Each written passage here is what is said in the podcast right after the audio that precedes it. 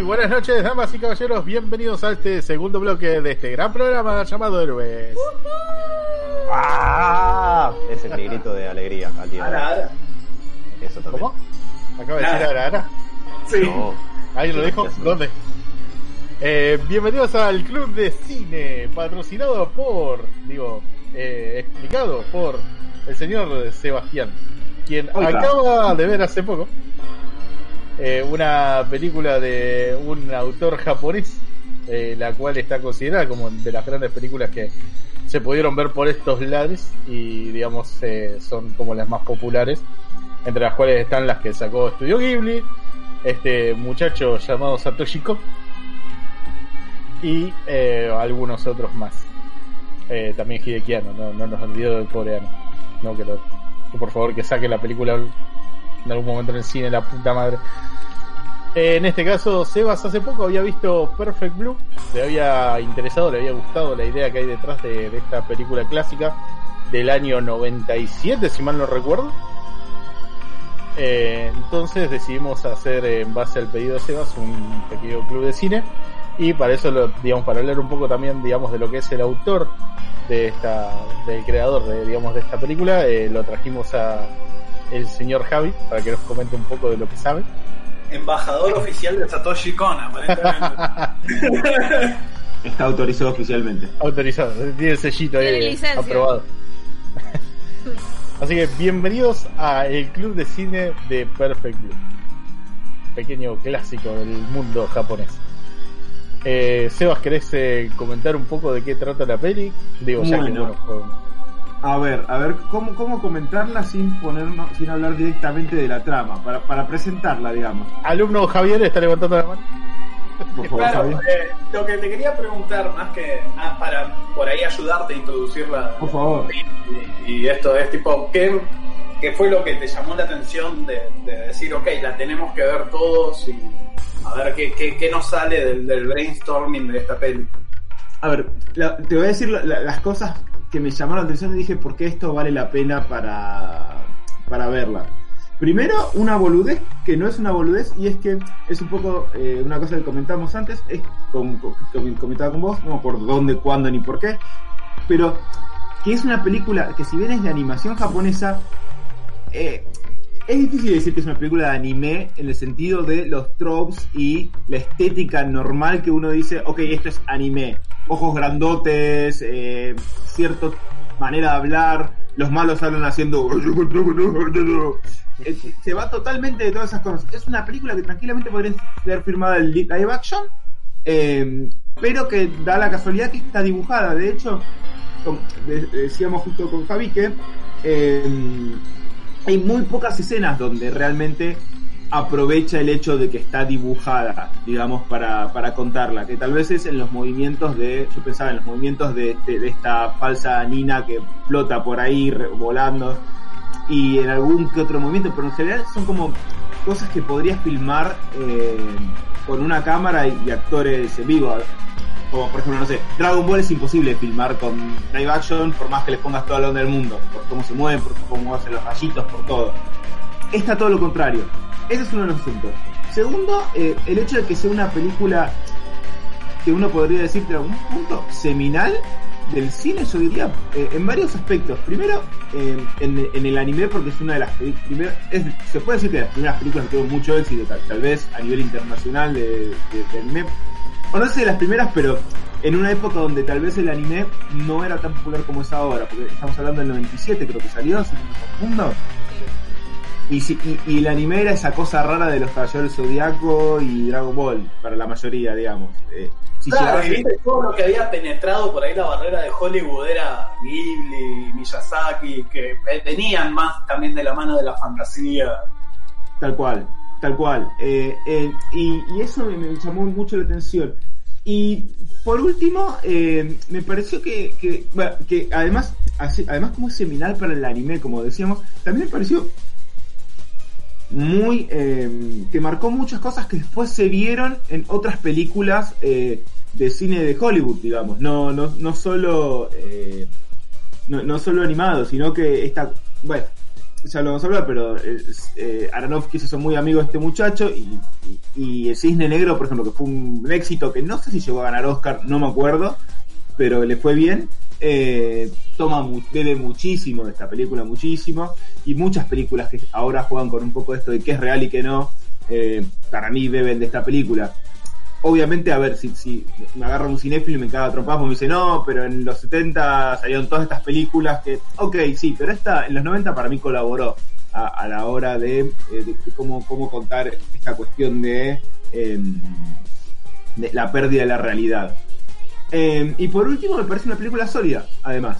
Eh, no, no solo es eh, esta cuestión eh, que tiene estos puntos como aislados, porque vieron que hay películas que vos decís, no, es la primera que hizo esto, pero después la película es como que queda vieja o eh, tiene algunos puntos que es, o, es un embole, yo que sé, hay películas que son, pues vos decís, ok, es una gran película, pero tenés que verla, digamos. Esta no, esta, o sea, con su hora 20 que dura aproximadamente, esta es muy justa, es muy entretenida y, cuenta bien lo que quiere contar. Eh, repito, me parece sólido como película, que que a cualquier persona que, que, le, que le guste una película que es un poco diferente a, no sé, una de Adam Sandler, se la recomendaría. Quiero decir que, que no quiere una película boluda, o sea, tenés que poner un poco de tu cabeza para que te guste porque es una temática un toque compleja, pero no queda tan lejos como otras películas animadas que tal vez tienen los clichés más japoneses que le pueden costar a alguien occidental a la hora de verla. Eh, dicho esto, ¿de qué trata la película? Párenme si digo algo que, no es o quieren agregar algo. Trata de una mujer o chica, no sé, porque... Eh, son jóvenes por lo general. Sí, 18 eh, Una, una, cuestión de que arranca siendo una idol, por lo general no superan una cierta edad, entonces, digamos, una chica, digamos. Claro, pero el dibujo me daba muy mujer de ella, pero pero sí, era, era joven en cualquier punto. Alan quiere decir algo. Pregunta, hicimos la aclaración casi spoilers, obvio. Okay, bueno, me gusta, me gusta, porque si no después nos manda la policía, ¿viste? Nada, nada, pero vamos a hacer un. No te justifiques, Robert.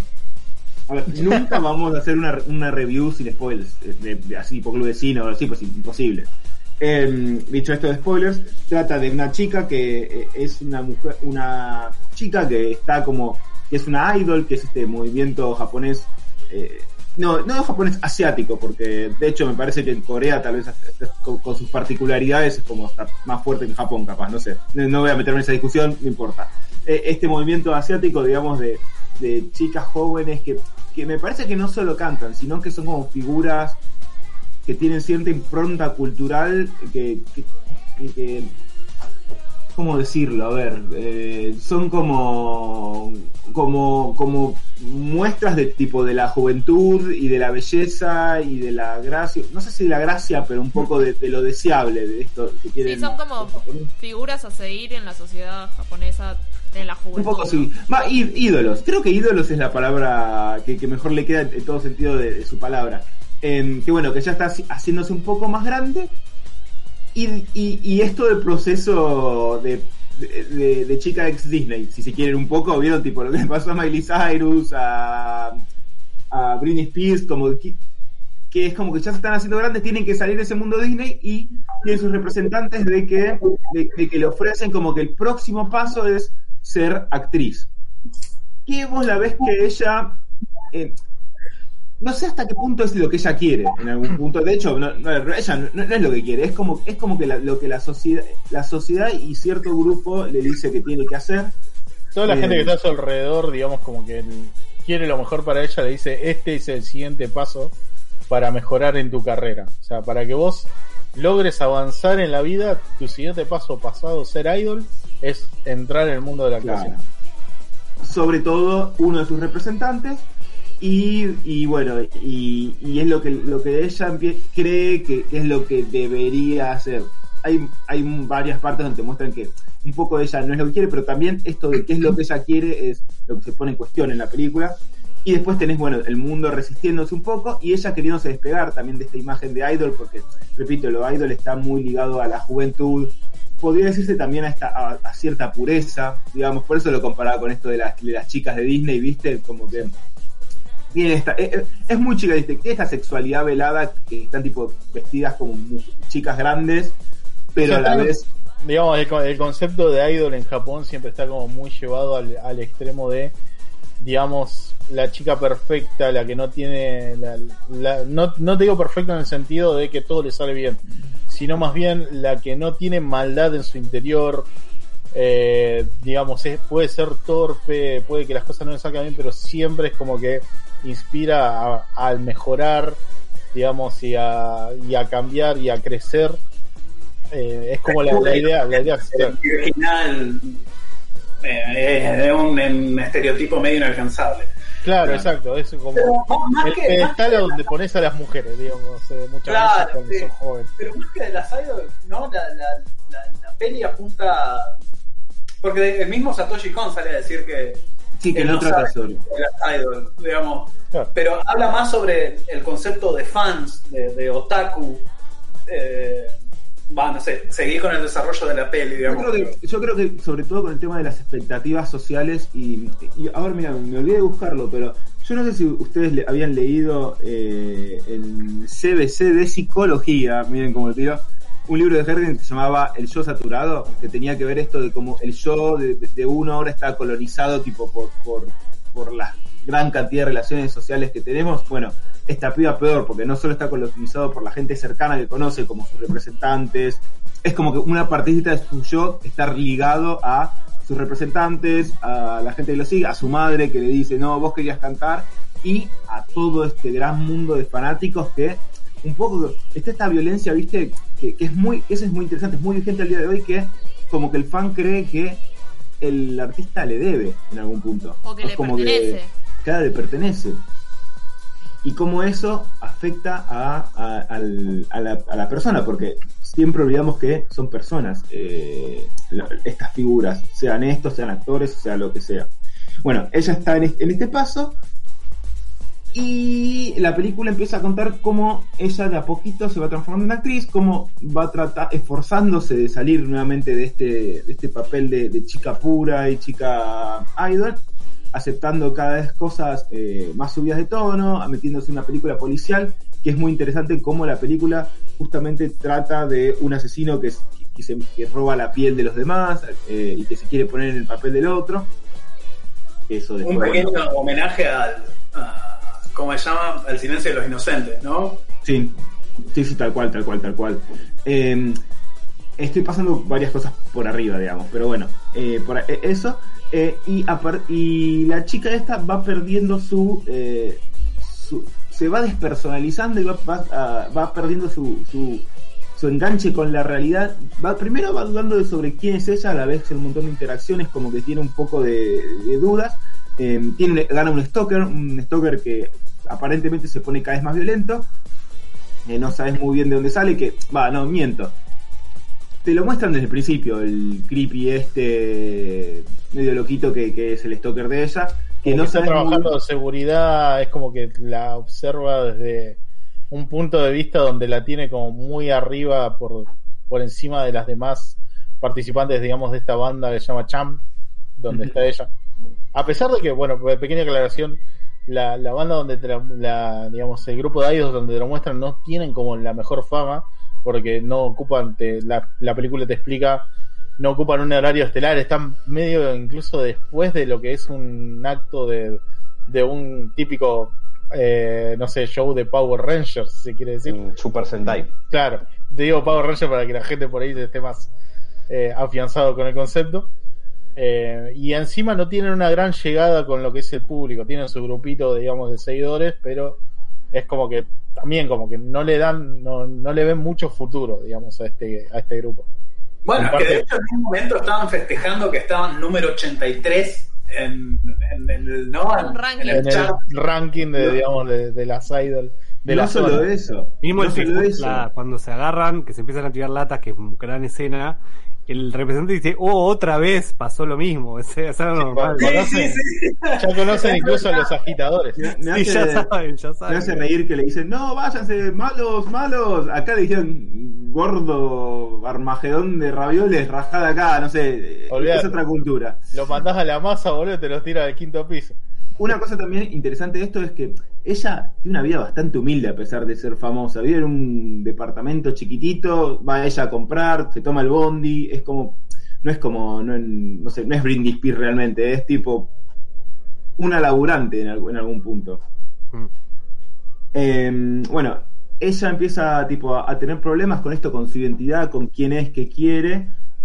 Yo creo que el punto de quiebre está cuando ella eh, tiene una escena de, de, de una violación, eh, donde la ves con los ojos muertos directamente a ella. Y a partir de ahí, por, como, como creo que ahí eh, hay una cuestión muy simbólica de esto de, bueno, de, de la, de la violación como como un punto de ruptura fuerte, digamos, con, con su imagen de idol, porque de hecho la, la representante le dice, mirá, tipo, no hay vuelta atrás de esto, tipo, no vas a poder volver a cantar. Y Como también la me pérdida de la pureza de, la- de lo que representa ser una idol. Claro, Por lo menos pero- en Japón. También me parece que se dan varias cosas, se dan, que es el momento de ella donde realmente se deja ir y la situación la superó totalmente. Y también una cuestión simbólica de esto de que eh, justamente ella, eh, la violación es, es tipo la, la- el- la- lo que hay es una cuestión de, de- de forzar a, a- a la víctima, ¿no? Y yo creo que en la película está mucho esto de cómo se la va forzando a ella, como que, como que en algún punto la van violando tipo otros personajes con otras acciones más un poco simbólicas, si uno quiere, de esto de que hablan por ella o, o deciden por ella las cosas. Creo que en ese punto se rompe.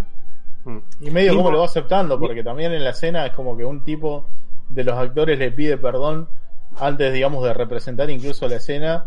Y ella dice, sí, no te preocupes. Digamos, que tipo, el show debe continuar.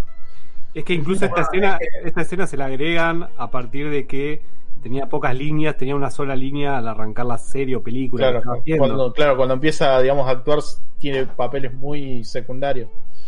Entonces eh, lo la exponen a hacer este tipo de cosas para que tenga más llegada al público A- a pesar general. de que, que la misma peli, ¿no? Te quiere dar como un respiro, digamos, a propósito de esto de que el actor le dice en el oído, eh, perdón, Sí, sí, sí. disculpame.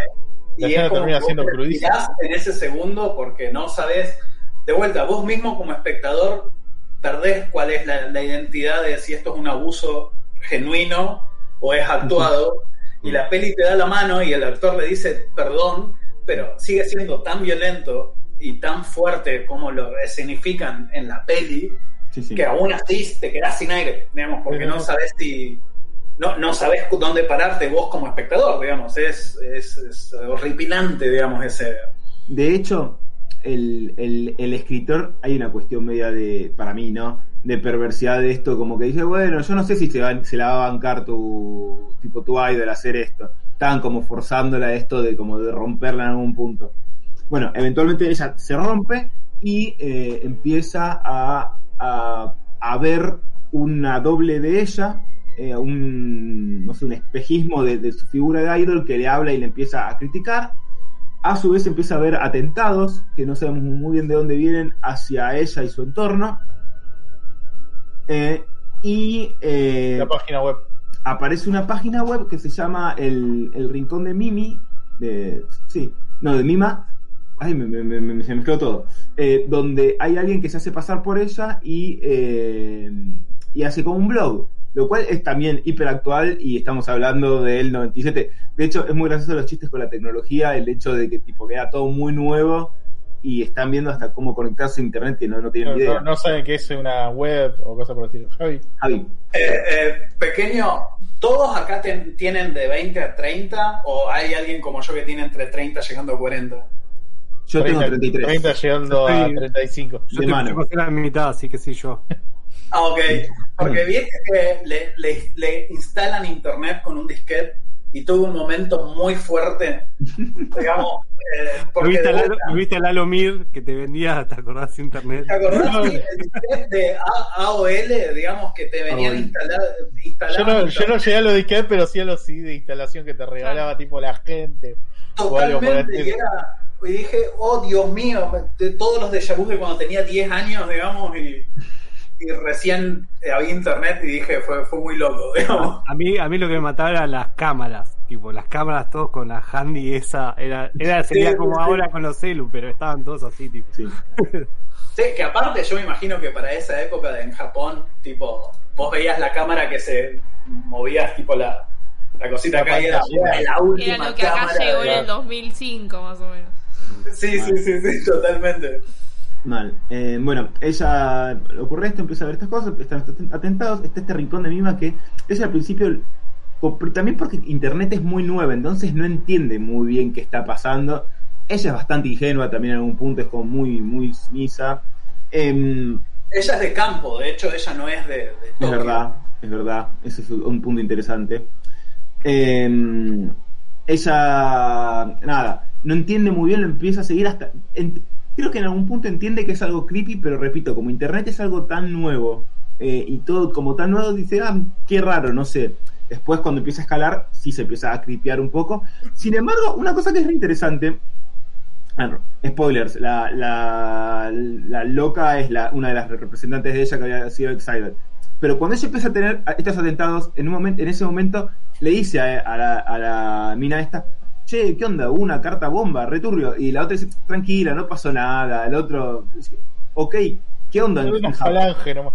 Sí, pero en Japón que se, se toma todo muy tranquilo. Y, y después, a ver, al verle la segunda parte decís, ok, no, es porque ella es responsable. Bueno, pero después, cuando está yendo en auto, el, al- le dice lo mismo al, al chabón, a uno de los representantes, dice, che, returbio, tengo un stalker tipo re violento. Y el otro dice, son travesuras, no pasa nada. ¿Qué onda en Japón, tipo, que les chupa todo un huevo, tipo, de... que hay amenazas y les chupa todo... La, No la sé. cana, la cana debe tener tan poco laburo que no los quieren molestar. Claro. E Igual de vuelta, lamentablemente esto, estos son como historias eh, repetidas en Japón eh, con estos tipos de, de cosas para con las idols y los actores de, de televisión y los, los mismos actores de los animes, digamos, ya que Qué loco. Bueno, hace poco no habían prendido fuego un. cosa, un estudio. Claro, eh, el estudio este de, de Fate, de, no sé, de, ahora me, se, se me escapa el nombre, digamos, me siento un... No, no, pero A mí también, y eso, y eso que hizo el informe al respecto. Claro. Ese fue el informe que parecía que iba a ser todo feliz y era fue un bajón. Sí, lo. Eh, sí, lo prendieron fuego porque no les había gustado cómo habían sacado una, una peli. Claro. Eh, bueno, vu- vuelvo para después retomar todo y charlar un poquito más. Eh, nada, eh, empieza a cripearse todo más. Eh, empiezan a, a morir, digamos, las. Empiezan a acusarla de traidora y de falsa a ella, que no sabes muy bien por qué. Eh, empiezan a morir la gente que está relacionada a ella, como el escritor de, de la serie esta, que es el el que hizo el tema de la violación, y no me acuerdo si un productor también, eh, todo, todo, todo así medio creepy. Después Ah. lo matan al fotógrafo. Al fotógrafo, claro, ella saca unas fotos porno y matan al fotógrafo, de eso era, no era el Unas productor. fotos media hot. No sé si porno, porque no había como penetración, digamos, pero. Bueno, Playboy, fotos Playboy, digamos, Claro, con exactamente. desnudez. Aparte, Desnudo- la- desnudo vuelta, como para promover el estrés postraumático, viste mucha escenografía de, de- o sea, para perder lo virginal, mucha escenografía de los Tal cual. pechos, de los genitales, eh, a propósito, muy para que vos lo tengas acá y te duela el cerebro, digamos. Y, y siempre ella como que, en el fondo vos ves que no quiere estar ahí, o sea, como que está siguiendo el camino, digamos, de... Repito, es la, es la, la ex Disney, tipo también, cuando Miley Cyrus le salía a mostrar el ojete en todos lados y decía, dale, Miley, la puta que te parió, cuídate un poco, negra. Eh, eh, tenía es- esa cuestión que te da un poco más de lástima, que no me, no, me, no me calienta, me, me da lástima esto. Em, eh, todo va escalando hasta que después el muchacho este mutante, eh, que no me acuerdo, eh, eh, ¿cómo era? He-Man, ¿cómo era que le, que le decían? Tenía un nickname. Che, pará, está bien que es feo, pero no sé si le diría bastante. mi maníaco. Eh, mi ma- sí, mi mani. De mima, mi maníaco. Sí.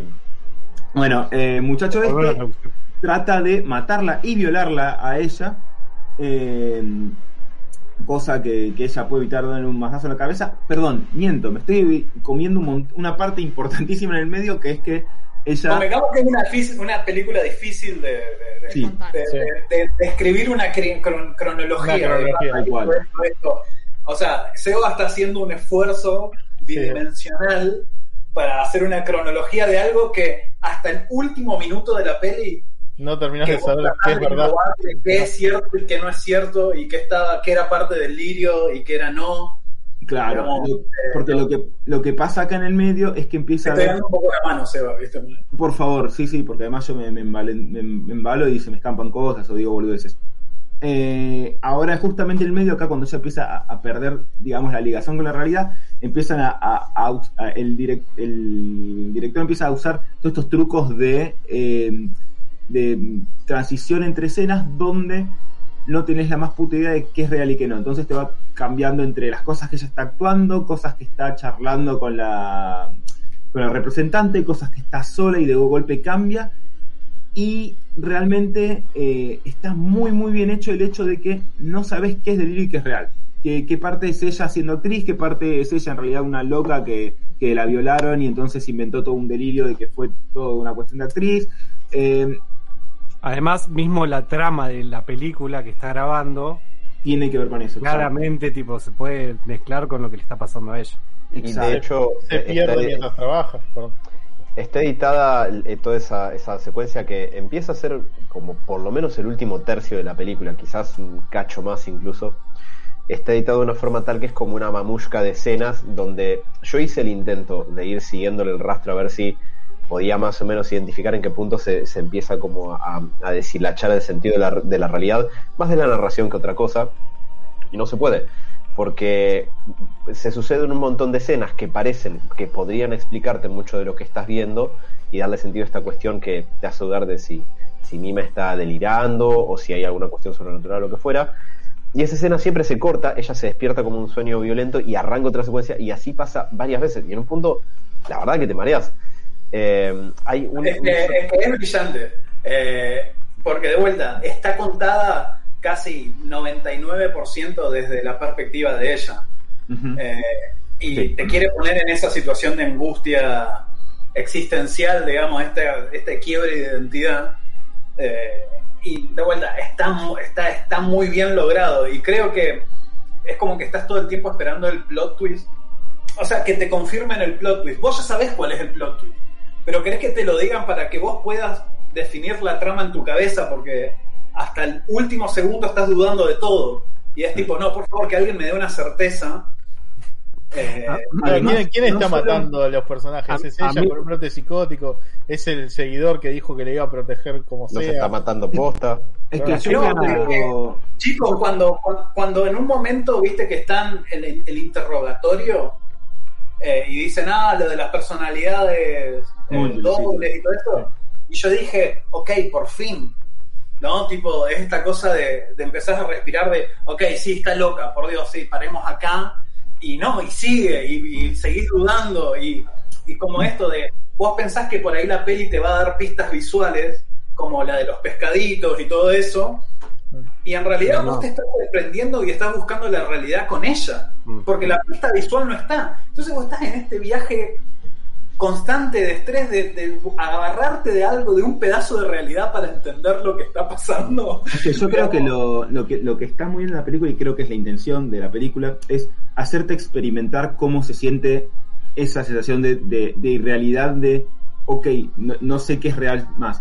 Porque no es solamente una cuestión de ejercicio lógico de uno, de, eh, de, de cómo estar viendo, no es Inception, que estás viendo si el trompito cae o no para después ver si era real o no. Sino que Claro, es que viste que caes en ese ejercicio de tipo memento, digamos, de que eh, querés definir la película matemáticamente para, ok, eh, esto pasa, esto no, esto es así.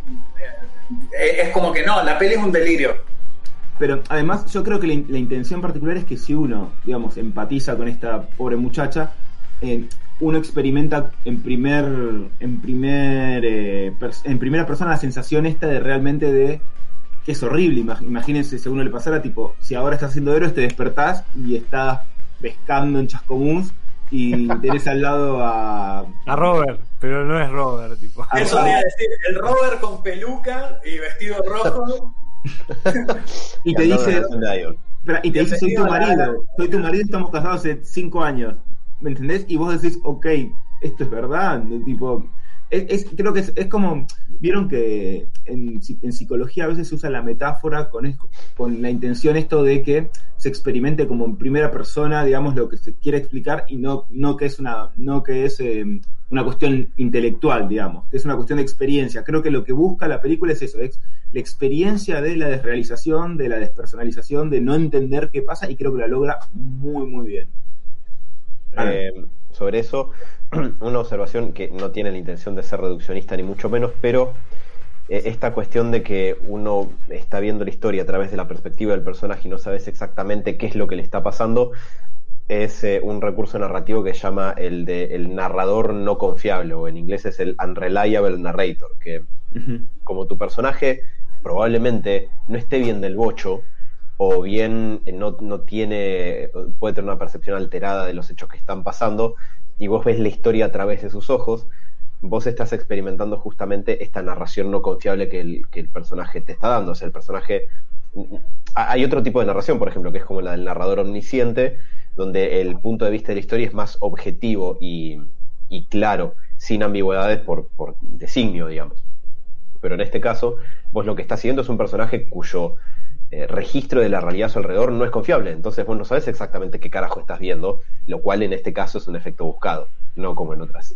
Bueno, en la, en la película esta, acá, que, que- en la- el libro que terminé hoy, justamente un- el, el que narra es un drogadicto que medio que desde el principio te dice, no, bueno, puede ser que haya cambiado un poco de la historia. Entonces tenés eso, tenés que no saber nunca muy bien qué, qué- Sí. qué es lo que viene. Una Sabes cosa que la historia es, su- es subjetiva.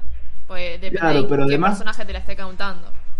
Pero además sabes que está turuleca desde, Claro. desde el vamos y que hay algo que no está del todo bien. Otra cosa que me pareció interesante es que muchas veces en esta película los personajes, y esto va a sonar muy, muy psicoanalítico, es como que son hablados por otras personas. O sea, Sí, alerta psicoanálisis desde el principio. Te estoy, estoy, estoy escuchando algunas palabras ahí y es tipo. mm, No, pero, pero ¿por qué? Porque, por ejemplo, pero eso es interesante en el sentido de esto de que, es, que- espera, yo no sé cómo a los psicoanalistas se les pasó esta película, con la madre psicotizante, Rumi como equivalente madre de esta, pero se hace un, un picnic. Pero, pero, no, lo que, a lo que iba es esto. Hay una cosa que está buena que es que muchas veces los personajes, en esta cuestión de que, de cómo los otros van comiendo el yo de esta persona, eh, son hablados por otros. Por ejemplo, el tipo este feo, el, el stalker, que no sé cómo corno se llama, El nu- eh, en general no habla a sí mismo. Es- lo- las cosas que está pensando las dicen los tres vagos esos que van que, va- que son fans de de, de ay, Nina. Mi- Mina, se me, se mezclaron los nombres. Mina, Sí, sí, mira. Mima. claro, Mina. Mima. Es como mami, pero al revés. Sí. Mima. Bueno, eh, entonces, por ejemplo, él, él cuando- esto yo la primera vez que la vi no me di cuenta, pero la segunda vez que lo vi, eh, ellos, por ejemplo, dicen, no, ella, ella no podría hacer esto nunca, la verdad que es algo horrible, sí, no, esto no, esto no está bien, cuando y te muestran la cara del otro como que se sonríe que está pensando eso. O en un momento dice, no, alguien tendría que protegerla, alguien tendría que hacer algo, y te muestran de vuelta la cara del tipo este. Es como que siempre está como otro hablando por ellos. Después, bueno, obviamente tenés a los representantes hablando por, por Nima todo el tiempo, eh, que le dicen, no, ella le conviene esto, le conviene el otro, y ella a veces tipo no mete ni bocado o simplemente dice sí o no. Y en el caso extremo tenés ya mm, no de una manera tan directa, sino un poco más helada, eh, que Rumi vive a través de, de la otra, vive a través de, de Mima, directamente, o sea, está totalmente del ojete. Eh, otra, otra cosa que me acabo de re- que me noté acá y me hizo reír No, mucho. pero pará, pará, pará. Sí. Terminá- terminemos, Por favor. Terminá con la peli y ahí Sí, sí, sí, arrancamos con, con nuestra Eh, bueno, sí, termino el review rápido.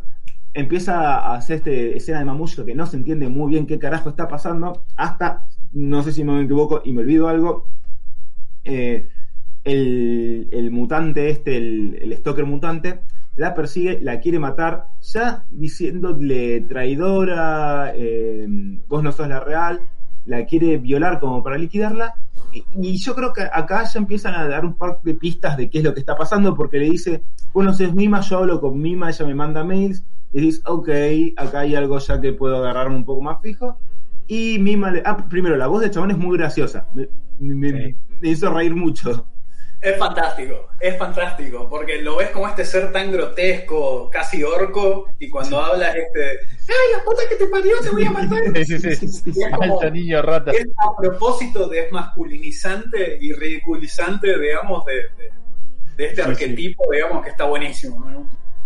Eh, bueno, ella le mete un martillazo en la cabeza y, mm, y ahí la rescata Rumi. Ya se, se- se me acaba de mezclar un poco la película. Sí. La rescata Rumi. Ella, ella sale y Rumi la ve que está toda está con la poca ropa que le quedó y ahí es cuando le la ayuda Y le dice, ahí- te yo voy a llevar a tu casa. ahí va sí Claro, y y le, le dice, dice, le dice y le dice no me atacaron y vos ves que el cuerpo no está claro, es verdad, y ahí no ves el... Que by the way te muestran a, a Rumi, a Rumi eh, cuando, cuando Rumi cierra el, el, el baúl del auto, vos pensás que es como una especie de metáfora de que va a morir, eh, como se llama, Eh, Mima. Mima. Mima. Y en realidad, si te la pones a pensar, es cronológicamente cuando ella mete el cuerpo del... del chabón Del chabón. Del chabón. Ah, mira. Sí. Em, lo que ocurre después es que, que bueno, nada, le dice te voy a llevar a tu habitación, la lleva a una habitación y ella se da cuenta que no es su habitación porque eh, hay un póster de- que ella había sacado. eh, Y están los pescaditos vivos. están los pescaditos vivos y ahí se empieza a deschavar la ola, la eh, empieza ella a encontrarse con la otra mima maligna y de a poco te, te vas dando cuenta que eh, bueno que, que no, me- no me acuerdo exactamente cómo es la revelación que, que Rumi es la, la- Más que nada, siempre con la perspectiva de ella, eh, vos ves que lo que a la misma malvada que veía se empieza a deformar y a tener el cuerpo de Rumi, de Rumi sí.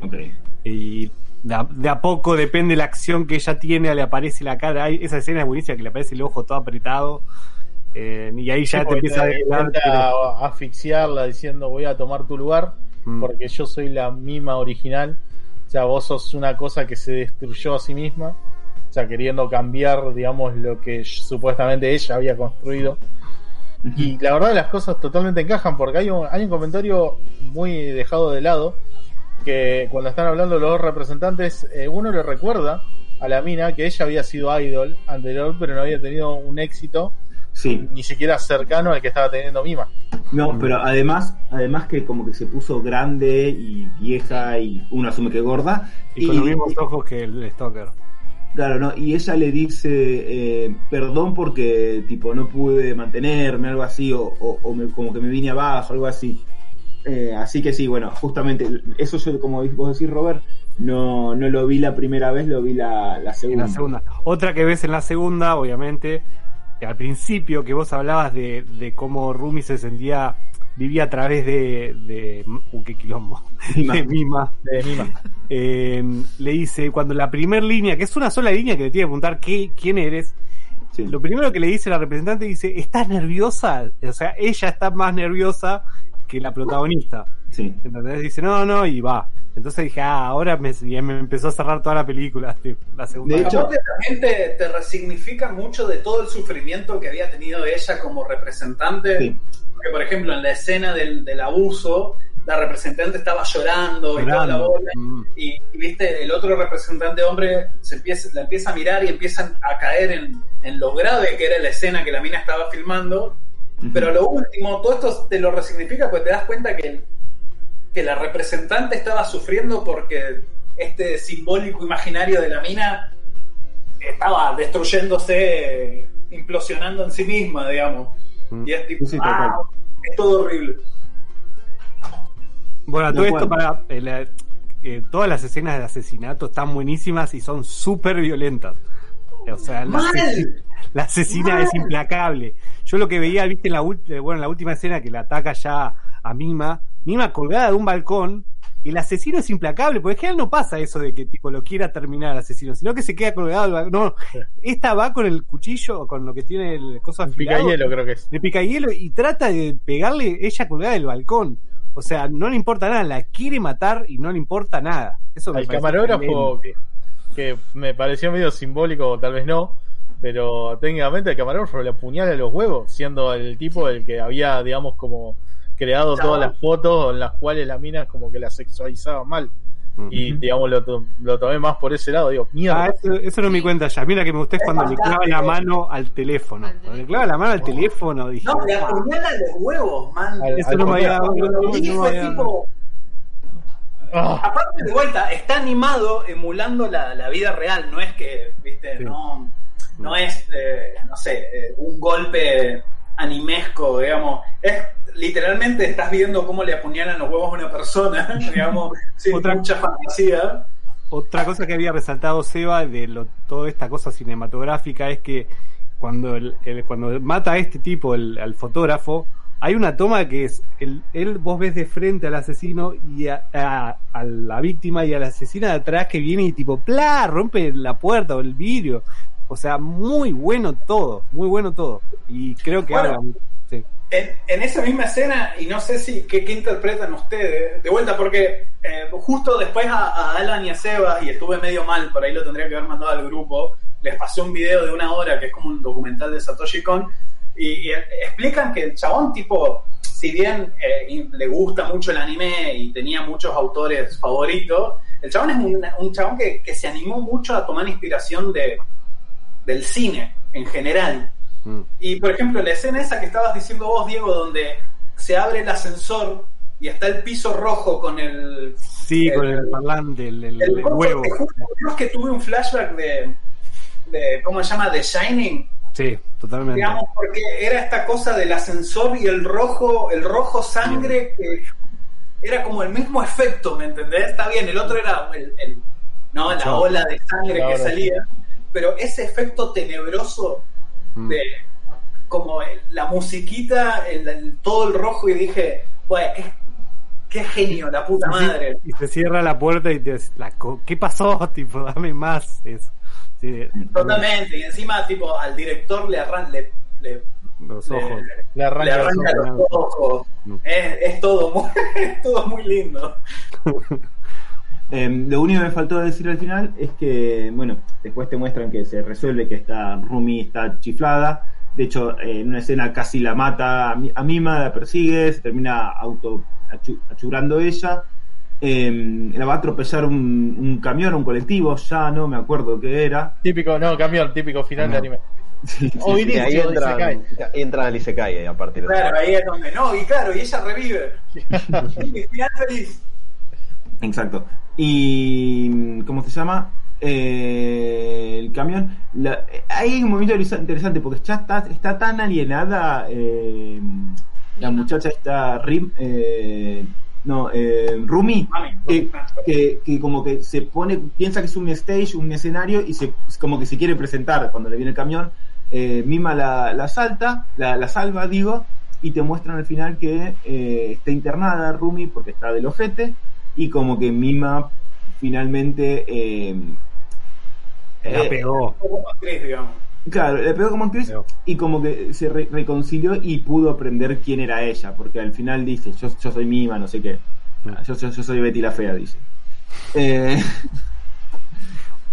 eh, Bueno, termina la lo que te decía alguno- con una canción re alegre y vos estás con todo el, gru- el, el gusto amargo de toda la película, respirando por aire. Eh, creo que ese es un super ultra resumen así a lo papito. Eh, ¿Qué más? ¿Qué más? ¿Qué más? Eh, no, creo, creo que es el resumen grande de la película. Sí, sí. Eh, ¿Algo que se les haya ocurrido que me faltó o algo así? No, no, pues si no habría que contar más de la peli y capaz Claro. sería un desperdicio. En ese sentido. Bueno, Después, bueno, yo entraría un poco a la explicación que escuché en varios lugares. Esto de, supuestamente para, para la psicología, este tema de la doble personalidad que creo que ya no, creo que nunca fue muy vigente. No sé, igual, los psicólogos son ustedes, pero les quería preguntar si este análisis que se hizo en la época en la que salió esta. Ahora, Robert, vos hacías test psicológicos, así que. Sí, no, yo, yo he hecho cosas delictivas, pero quiero, digamos, Hay alguien que lo ayudó, a ver, no sé qué. Le Ah, un trabajo a Alan, decí la verdad. Usaron da- mis conocimientos para el mal. no tan mal. Pero Uy, Dios mío. eh, con el tema de en la época en la que se hizo la película, que fue en el noventa y pico, es- digamos, muchos analistas de como que decían que estaba muy presente el tema este de la doble personalidad. Según tengo entendido, por lo que habían dicho ustedes, como que esto veo que se fue perdiendo este diagnóstico de las personas con doble personalidad, sino que hay una disociación de la personalidad. Y quería entrar un poco más en la explicación de, de eso, si lo pueden Ah. dar ustedes. Psico... eh, Javi. No, que, a ver, el, el diagnóstico de, de personalidad disociativa existe, pero de vuelta, como para orientarlo más a la peli, que por ahí era algo que, que- que quería comentar antes, me parece que la peli es más como un ejercicio de estrés postraumático que de personalidad disociativa, ¿no? Por ahí el tema de la personalidad disociativa es una interpretación que quiere hacer la peli sobre sí misma. No te digo la peli, sino de la, gente que la analiza, o por lo menos los análisis que encontré yo en todo momento, es como que A ver, resaltaba espera, más depende, eso. depende de No qué parece. personaje estemos hablando. Yo creo que, yo creo que hay tres diagnósticos, si se quiere. Yo creo que el feo, digamos, es, El feo. es un. El feo, el malo, Le el gordo. 40 nombres ya, ¿viste? Es tipo. eh, y bueno. Es una película del viejo este, el feo, el malo y el gordo. Yo- pero todo Creo que no era así. Voy a, voy a decir, voy a ser ultra poco, ultra poco eh, políticamente correcto por- porque es un término muy de los 90 y de esa época. Es como el retrasado, digamos, de- de- de- en, en esa cosa. No, no creo que sea un delirante en sí. Creo que es un tipo como con capacidades cognitivas limitadas que entonces por eso se cree que le está hablando Mima y que como que no, no consulta. No creo que esté delirando en sí el tipo. Porque, porque eh, eh, es interesante eso. Yo creo que sí, como dice Javi, Mima está en Hay una cuestión. igual. Pero no sé, a ver, sí hay un delirio, pero hay... mm, Pero vos decís que la causa es más que nada eh, que el, el chabón tiene un retraso que. Como que el chavo, eh, eh, a ver, es, eh, eh, claro, como que, a ver, le, le- eh, Un retraso madurativo. tiene muy ¿te poca, referís tiene o muy- algo? claro, tiene muy pocas capacidades intelectuales para mí, y entonces por eso es, es como que, que, que se cree todo lo que le dicen, que es medio un trope de los 90 a veces en algunas cosas. Este personaje que era como bruto, pero, pero bueno, y que vos le dices, no, mirá, ese te dijo esto, oh, bueno, lo voy a matar. Que no está mal, o sea, es un poco, a ver, la psicología que usan las películas a veces es un poco la psicología popular, por eso esto de la doble personalidad. Claro, es que por ahí yo también entendía que esto es tipo el tropo de, de la personalidad múltiple. Claro, Era como un metaanálisis de, de, de la peli hacia las series baratas. Porque ah, también esto es otra que por ahí, eh, ¿cómo se llama? Como está contada en primera persona, y esto lo quiero que por ahí lo- lo- lo comentemos un poquito todos, a ver qué piensan, porque es algo que se me ocurrió mientras estábamos hablando antes del programa, que era de, como está contado en primera persona, la, la angustia y todo es súper real, y uno por ahí no dimensiona, en realidad, muchos los niveles de pedorrismo que, que- de la carrera de ella, ¿no? Tipo, Cham era algo súper indie que hacían publicidades en, en- en los supermercados, digamos, en los shoppings, y las, la serie donde ella está trabajando es tipo CSI Miami. Sí, totalmente. no, no es tipo- eso es Miami, totalmente. Claro, no es Sí. tipo el silencio de los inocentes. Sí, sí. Es más, viste, que le preguntan al director, che, che, ¿quién es el asesino? ¿Viste? La actriz chupamedia y el chabón, nada, no te voy a decir. Y se dan media vuelta y el director y el productor arrancan, che, ¿qué vamos a hacer con el asesino? No tengo nada, puta idea. Sí, Viste, que es como que estaban inventando la trama sobre la marcha, digamos. sí. Entonces Totalmente. uno por la angustia piensa que este papel que ella está logrando es como el momento pivotal, pero en realidad hay como unos niveles de mediocridad que se pierden porque uno lo está viendo desde la piel de ella, digamos. Entonces, de vuelta, es muy común que el tropo de. ¡Ay, el chabón con personalidades múltiples que era la hermana eh, de, de la víctima, digamos, en la serie! Y es tipo. Es como una especie de metaanálisis de la época de serie pedorra de, de crímenes, digamos. Puede ser, sí, sí, porque a ver, yo creo que lo interesante de la película no es realmente la resolución y quién era o qué era lo que pasó. Totalmente. Por eso decía que para mí este juego de, de desrealización de que no sabes qué es real y qué no, no va tanto por este ejercicio intelectual que sí puedes hacer una película de Nolan, por ejemplo, de descubrir las pistas que te dicen si es real o no, sino más el experimentar en primera persona esto de lo espantoso que te pase de que no sabes exactamente lo experiencial de no saber qué es real y qué no, y que, y que eso te, te vuelve loco. Eh, yo creo que sí, creo que en, en Rumi A ver, el problema de- es un, es un diagnóstico medio complejo, el de personalidad múltiple. Primero que no se llama así, se llama ident- identidad disociativa. Lo, lo que es medio humo, o, o por lo menos no hay tanta prueba, es esta cuestión de tengo 25 personalidades y una es un genio matemático, la otra entrena patos y la otra... Eso es muy de película en realidad. En realidad es como que está medio cuestionado. Si estas, estas cuestiones... La, la otra es Messi, por lo general. O Jesús, dependiendo del momento. Eh, eh, me parece- Alancito estaba levantando el dedito. Sí, Alan. Pero no, pero no quiero interrumpir a Sebas. por favor. Ahí te rompí ahora. Bueno, bien, perfecto. Eh, No, porque quería decir que. Maldición.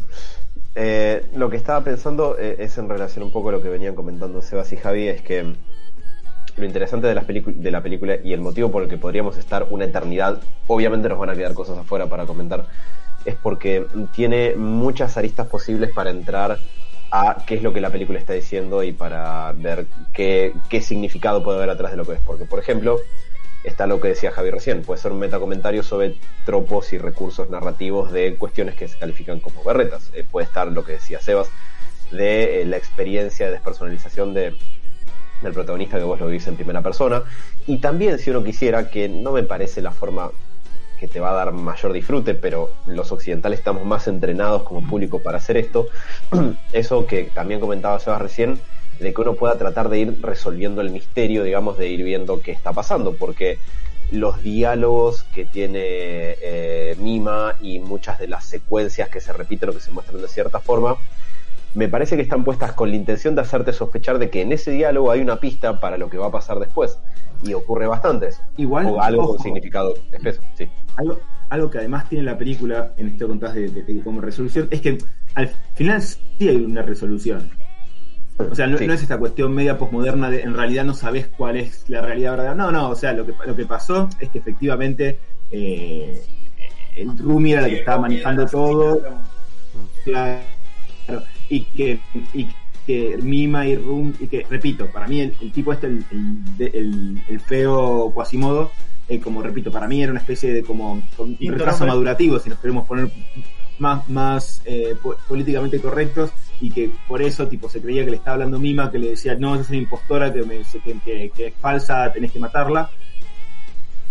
Eh, creo que Rumi sí hay una cuestión ahí de, de esto, de, de- también del estrés, de la cuestión de la identidad de ella, digamos que la perdió y, y, y la cuestión de estar tan ligada a- a- eh, fijamente a la identidad de idol y lo que es perderla y no ser nada después. Ese es el tema. Si sos idol sos todo y si no sos idol no sos nada, porque si sos la, la vieja gorda esa no, no te quiere nadie. Es- eso se Eh, ve sí, mucho, eh, se- es lo que está diciendo vos se ve mucho en la última escena que me, vol- me, me volvió loco, que es cuando ella, cuando Mima le saca la peluca, mirá como tipo, Sí, la mata. se ve, se ve ella, se ve ella y deja de ser Mima. Y como que no sabe qué hacer, que es cuando se va a la calle, se pone la peluca y cuando ve el camión, ahí es con flashea que vuelve a ser Mima y le hace una reverencia como si fuera público a un camión de frente, ¿no? Eh, eso me, me pareció excelente. ¿Cómo, cómo? Lo, lo No, último es- que, es- me pareció también, es, es, es, es hermoso. Y es más, la decisión de, de, de- de- no, perdón, eh, la decisión de Mima de salvarla también. Tipo, porque yo de vuelta, la primera vez que la vi dije, sí, la deja morir, hija de puta, tipo. Eh, La deja morir, sí, sí, embargo, se lo lleva puesto primero el camión. Claro, también- totalmente, sobre todo porque te lo habían como forjado, porque ella ya tenía como esta, eh, ya se había visto esto del, del, del camión, digamos. Pero pensalo Eh. que eso también es un momento de afirmación de ella como persona. O sea, el hecho de que la salve es ella tomando la decisión de yo la voy a salvar. No, no, cuando tal vez como vos decís lo, lo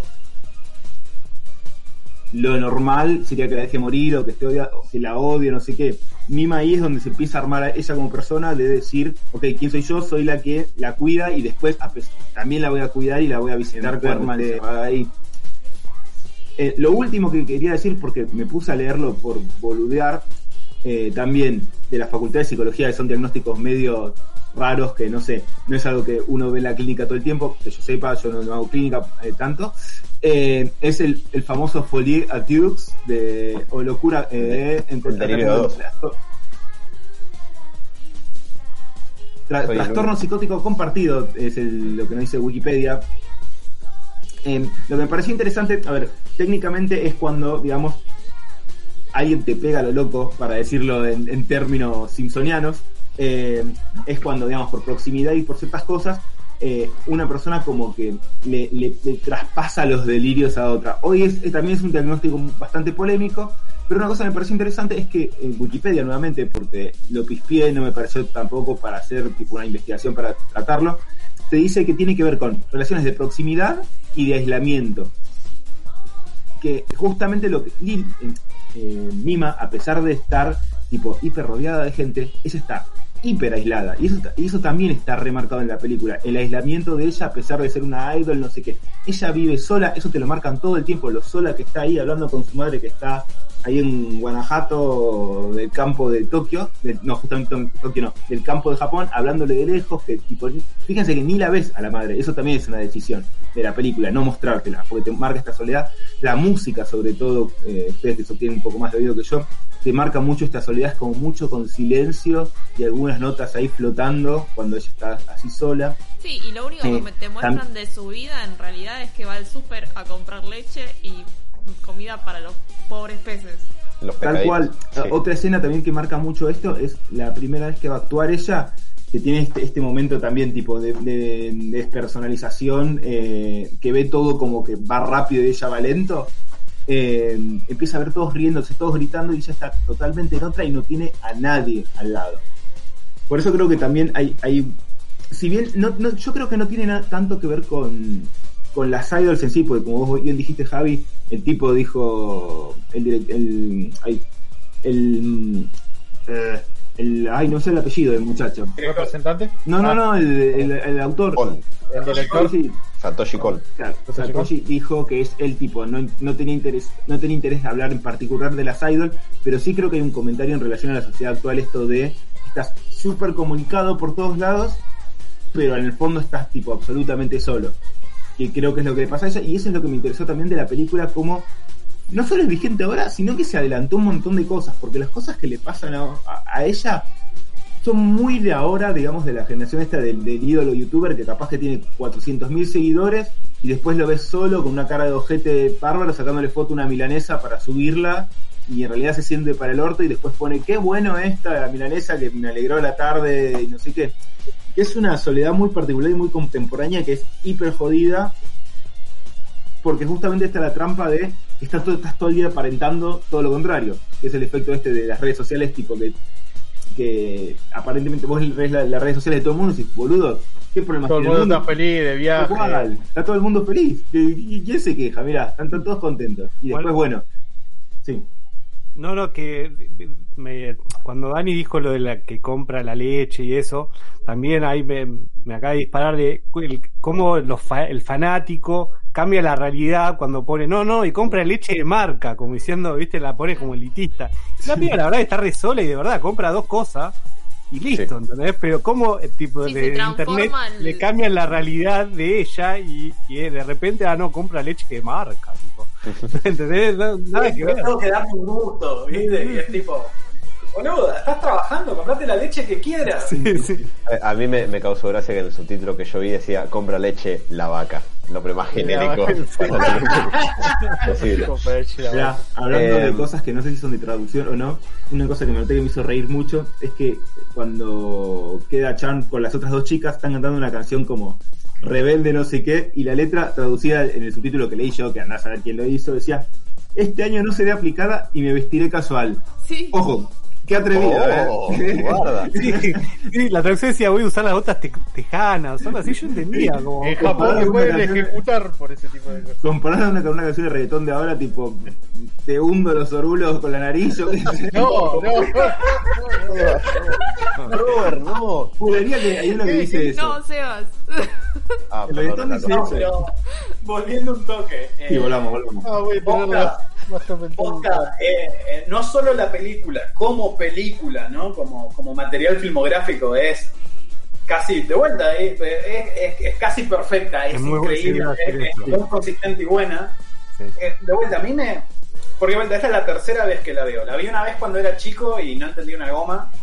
La vi una vez de grande en mi época de snow del cine, ya hace un tiempo, porque como saben ahora miro películas malas, pura y exclusivamente. y la volví a ver, la volví a ver ayer, y ayer por primera vez me pareció súper tenebroso eh, lo que estaba ahí diciendo Sebas, que es más prevalente que nunca la peli hoy en el contexto de. En, en este contexto cultural que estamos viviendo, que, que ¿cómo se llama? Que por ahí en el momento que salió, digamos, ¿no? Eh, de hecho, eh, por ahí se mostraban en, en algunos análisis de la peli, era, eran eso, gente de YouTube diciendo, parecía que la película de Satoshi Kon es más prevalente ahora que, Sí. que, que cuando salió. Mm. Digamos, y también porque, y de vuelta, por, por muchos lados, eh, de vuelta, trayendo un poco el comentario que dijo Alan antes, de, o sea, la peli es un ejercicio de pensamiento. Digamos, eh, po- podemos hablar de, de un montón de cosas de la peli quiso decir, dice, de bla. eh, pero de vuelta, todo el tema este de, de la identidad, digamos, de ella está transicionando de idol a actriz, ¿no? Y entonces tenés, por un lado, los fans, porque de vuelta, por eso es más un comentario sobre los fans, la toxicidad, el- la cultura de los otaku, eh, expectativas, identidad, digamos, que, que del el, el- el entretenimiento en sí mismo, porque era ella a nivel identidad está transicionando de un de idol a actriz.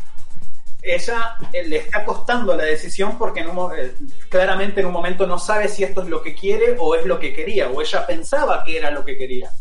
Después, por un lado, tenés todos los fans de cuando ella era idol que ya le, asignan un significado a ella como una entidad separada de lo que, de quién es ella realmente. Es, no, eh, Mima jamás haría esto, Mima es pura, Mima es canta re bien, Mima nunca va a ser actriz porque ella es Vos verdaderamente sos, una, vos sos una impostora, le dicen. Vos no sos la verdadera, le dicen a la verdadera. Claro.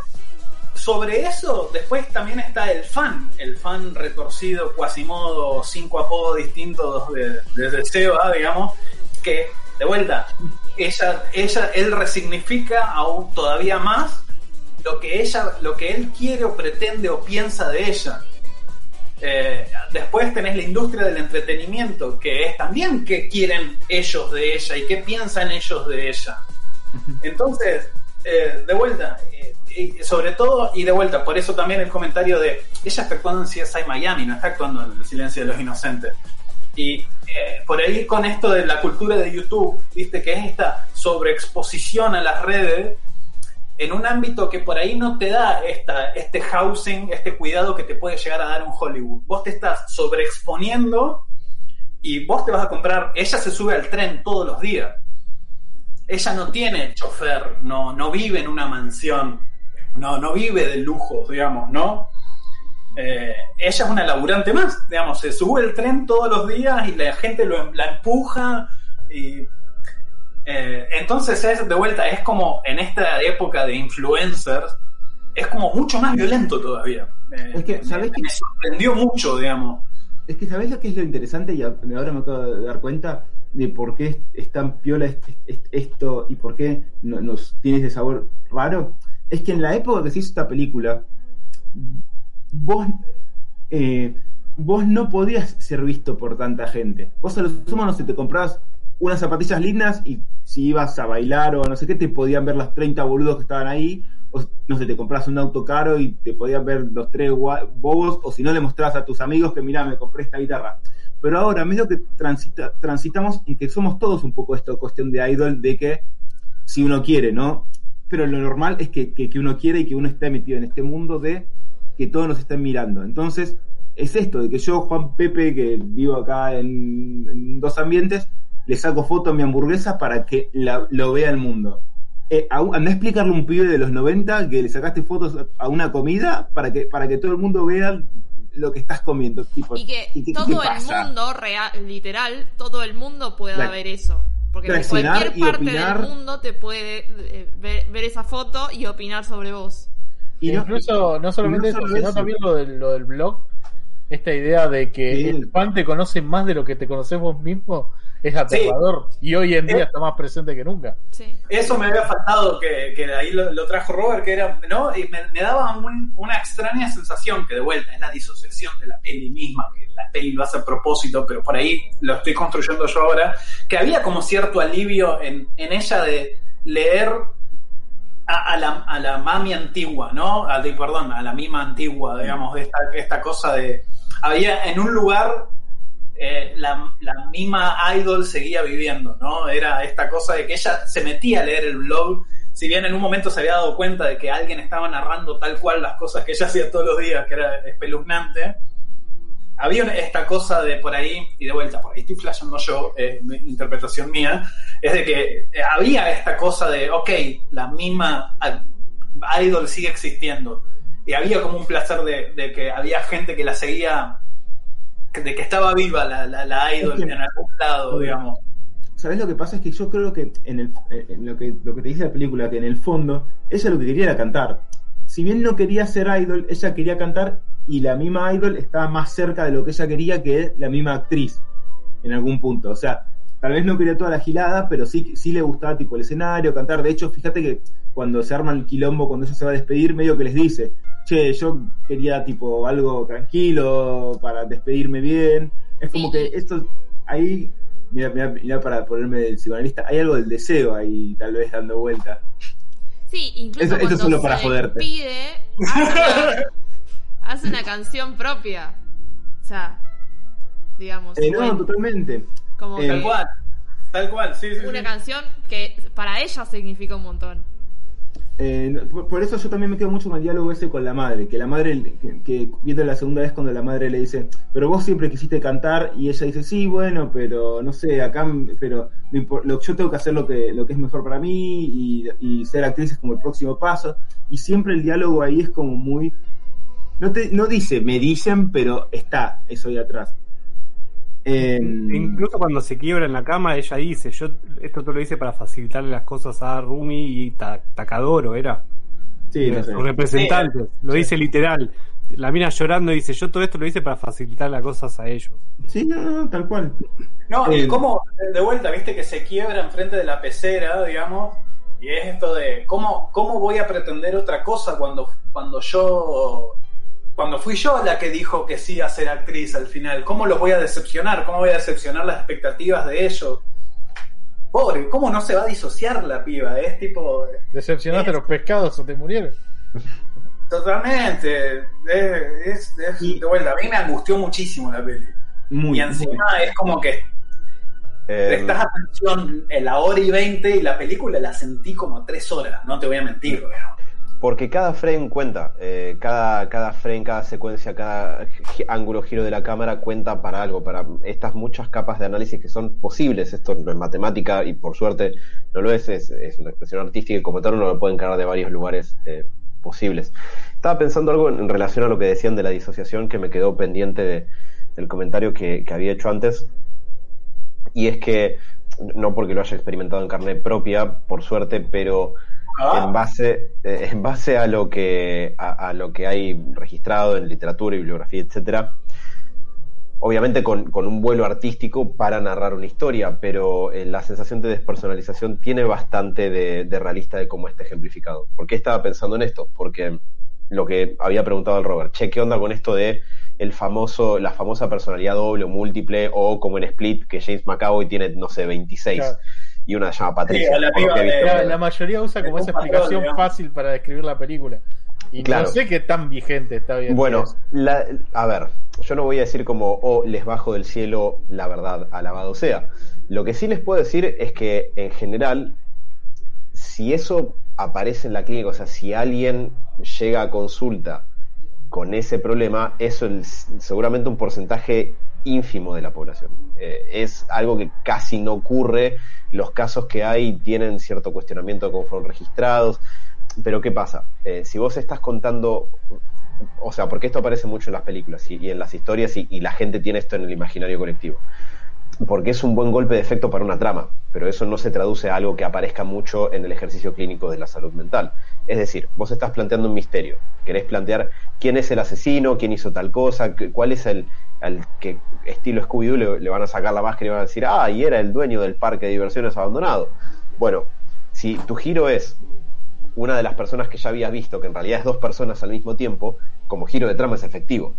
Pero a nivel clínico, desde el punto de vista de la salud mental, es extraordinariamente improbable. Y, es- y especialmente con todos los golpes de efectos dramáticos que las historias habitualmente lo, lo muestran. Eh, no quiero spoilear eh, el club de la pelea, pero digo, no sé si hay registro de que a algún ser humano le haya pasado algo siquiera parecido a eso, porque No por Dios. cierra esta película, no cierra. Al final no cierra. Eh, Con tres personalidades, cierto. Sí, es, Pero- es- es un unicornio, ¿no? De, en la clínica. Es tipo el chabón que encuentra ese diagnóstico es, oh, todos los papers que voy a escribir. Es que justamente una de las cosas que se acusó es que los, los psiquiatras y psicólogos que lo buscaban en Estados Unidos medio que lo forzaban y los pacientes chochos de, de, se- de- de forzar porque es como, como inter- interesante, me- mejor eso que no sé, tiene una depresión que les pega, le pega- le- nos pega a cualquiera, es como más cool. Es como que ahora todo el mundo es Asperger de golpe. Porque nada, porque ser Asperger es tener superpoderes según un par de Sí, porque películas. tenés que vender la pastilla y tenés que dar más el diagnóstico. digamos. bueno, Sí, eso, pero eso también, pero... Son modas además, está esta cuestión de, de, de que- de- de modas, es como que es algo, algo interesante, no sé. Em, el- lo que extraño eso lo que- dejamos para el podcast de psicología, ¿no? Digamos. sí, de hecho, yo tengo otro- Perdón. sí, No, una frase cortita es que eh, la psicología y la salud mental eh, son fascinantes, pero no son fascinantes de la manera en la que el cine y la televisión te muestran que son fascinantes. Porque no están, no, no ocurre en la vida real para tener impacto dramático, digamos. No, no dejan de ser fascinantes, pero de una manera distinta a la que uno la ve en, las ve en este tipo de cuestiones. No, a ver, sí, a ver, la locura es una cuestión horrible, es puro, es un sufri- la, locura, perdón, la locura no existe, pero no sé, la esquizofrenia no es esta cuestión, uy, tiene su- superpoderes, no sé, te escuchás a, a veces, a veces cada Gil tipo hablando, no, pero la esquizofrenia en realidad tenés que pensarla como que estás conectado con otro mundo y tal vez hasta las voces, tipo, a- hablar una persona que está brotada con esquizofrenia la pasa para el orto, tiene un demonio que le está gritando, le está insultando y está tirada llorando en un rincón. No, no es, no es una cuestión cool la, la- la salud mental en ese punto. Em, pero encima bueno, todos los que yo conocí son re siniestros.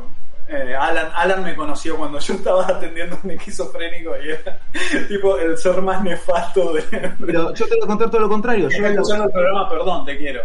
Pero pero- yo te voy a contar todo lo contrario. Yo laburé con. Yo hice un taller con gente, de- un taller de literatura con gente con esquizofrenia y son las mejores personas que yo conocí en mi vida. Personas estabilizadas. O sea, es muy diferente una persona estabilizada a una persona en pleno brote.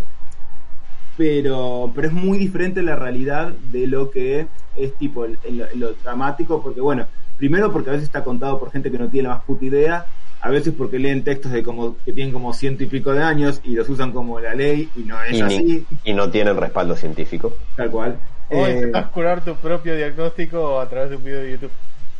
Bueno, que, que bueno, ¿no? Es como eh, eh, cuando Homero entra a la página de Doctor Virtual. Igual de bien.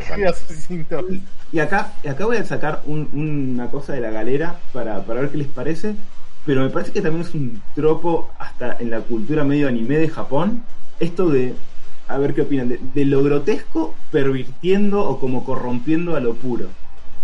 ¿A qué voy? Hay como una cuestión de, de una fuerza mm, media, eh, media brutal, todo el tiempo intentando tipo romperla a ella como esta cuestión de puro. Están como estos dos extremos en los japoneses. Entonces tenés est- esta fascinación total por, por la idol pura, tipo que nunca le puedes ver una teta porque es una cuestión que es una, una burrada. Y mismo, no sé, esta cuestión hiperhonorable de Japón. Pero después tenés todo este lado otaku que, no sé, el porno que mira es porno con nenitas o tentáculos agarrando una mina y tipo manoseando de la peor manera posible. Y creo que la la denigración total de la imagen. sí. Total. Y me parece que la película, a ver, porque es japonesa, creo, retoma un poco de esto. Y por eso el Stalker es tipo feo y es horrible y es muy grotesco. Y, el, el, escritor tiene una cuestión media, media, media perversa, no en el sentido clínico raro, sino media perversa, como que está disfrutando esto de romper un poco al idol. Medio que la chicanea, dice, no, no sé si se van a animar. Y medio también esto, esta escena de la violación justamente en este lugar. Eh, me parece que hay algo ahí, y repito, es algo que me parece que está un poco en la cultura japonesa, sobre todo en la cultura anime, que es la que más consumimos y, y, agarramos nosotros. No sé si, si les parece o estoy tipo flasheando ahí de la nada. Eh, yo, no, yo no sé si, si sea algo que estoy pensando sobre la marcha, eh, a lo mejor si me da Sí, obvio, yo lo, yo lo un entiendo. día... Lo pensé tipo hace 20 minutos cuando estaba pensando como esto lo vi que se repetía y estos dos como grandes, eh, no sé, eh, elementos dando vueltas en, en muchas cosas. Creo que, que puede ser algo que esté presente en la cultura japonesa por esas cuestiones que decís. Es decir, cuanto más respetado o venerado es X, lo que quiera una persona, una idea, un concepto, un lugar, un- lo que fuera, eh, más llamativo es y, y más estruendoso es el hecho de que pierda esa, esa veneración. Pero en general, diría que, mira, creo que la manera en la que puedo ordenar esta frase que quiero decir es que creo que quizás en Occidente nos acostumbramos mucho más a eso, pero definitivamente hay una intención del público consumidor, iba a decir placer morboso, pero prefiero no usar esa palabra, es decir, que hay cierta intención del público consumidor muchas veces de un poco degradar lo que están consumiendo de esa manera, de las- cuando la gente festeja que a- algo que es exitoso le va como el culo, Sí, la, la cancelación, tipo, a veces tipo, Bueno, también. es cancelar a alguien porque por, por el placer de tocar a alguien que es poderoso y por eso lo disfrutan. Pero eh, yo creo Cuando, que sal- cuando salieron a robar a PewDiePie, que la gente salió a festejar a la calle. a la calle, wow. Eh, Le desmantelaron la casa y era tipo la gente aplaudiendo. ¿no? Diego, ¿qué ibas a decir? Para mí, para mí eh, lo que tiene Japón en general es que te muestra lo bueno, o sea que como hay un montón de bondad, hay un montón de maldad, ¿no? Y, este, y las dos están siempre como eh, coexistiendo. Entonces, no sé si es solo cuestión, ah, obviamente hay una cuestión perversa que dicen ustedes como bajar al que va ganando, River. Eh, pero no, no, pero digo... eh, ¿Vos decís que Vima tenía ayuda de la Comebol? y que, que puso, que puso arquero a, a Rumi. Eh, no, a, a mí lo, lo que sí me dio- Ah. Hay algo encima, hay algo. eh. Sí, sí, sí, sí. Ah, la analogía está cada vez peor. No, pero eh, a mí siempre lo que, que hace algo que me gusta es que los tipos te muestran las siempre eh, las dos cosas y, y no lo califican, no lo califican justamente de malo y bueno como estoy diciendo yo. Pero eh, entonces a, pesar del éxito te van a mostrar de cómo llegan a eso y si es de manera perversa ahí podemos estar de acuerdo de capaz uno lo disfruta más que sea perversa o no depende de cada uno pero te lo va a mostrar como cómo lo logran de esa manera entonces las dos cosas siempre van a ex- coexistir. O sea, a pesar de que parezca todo lindo, hay algo feo. Es medio tipo, la verdad, es algo obvio, ¿no? Pero es medio yin y yang, ¿no? En algún punto, como. Yo creo que- de- Yo creo que esta cuestión, yo tengo una teoría, yo creo que esta perfe- el, el japonés tiene esta cuestión de la, de la rigidez y la perfección y el honor y esa cuestión muy inflexible que después les explota y, y tienen este lado oscuro de tipo, dame lo peor que tengas.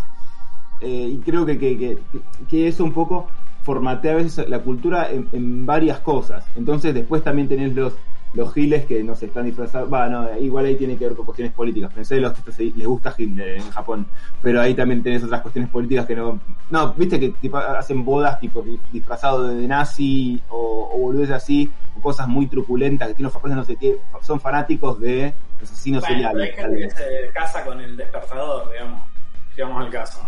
Después, No, sí, después sí, de sí, no, presentaba un poco las páginas que está visitando, porque no les recuerdo haberlas visto. Estoy, estoy, estoy yendo tipo por, por arriba pensando a abuelo de pájaro. Claro, sí. esta, esta cuestión de extremos a veces Japón. Sí, sí, sí. No, Sí, pero pero así todo, así todo van como un poco la idea de. que pasan de 0 a 100, digamos. Así todo banca un poco la idea de, de Diego de, de esto de la coexistencia entre los super malos y los super buenos estilo Jin y Yang. Por una cuestión de cómo termina la película, a pesar de todas las cosas malas que le hizo vivir, eh, digamos, eh, la, la representante, eh, toma la decisión por sí misma de salvarla en el momento en el cual podría haberse liberado de ese mal. Eh, Y, y- entonces, y es, como y es consciente, y es- perdón, Robert, y es consciente que ese mal le hizo bien.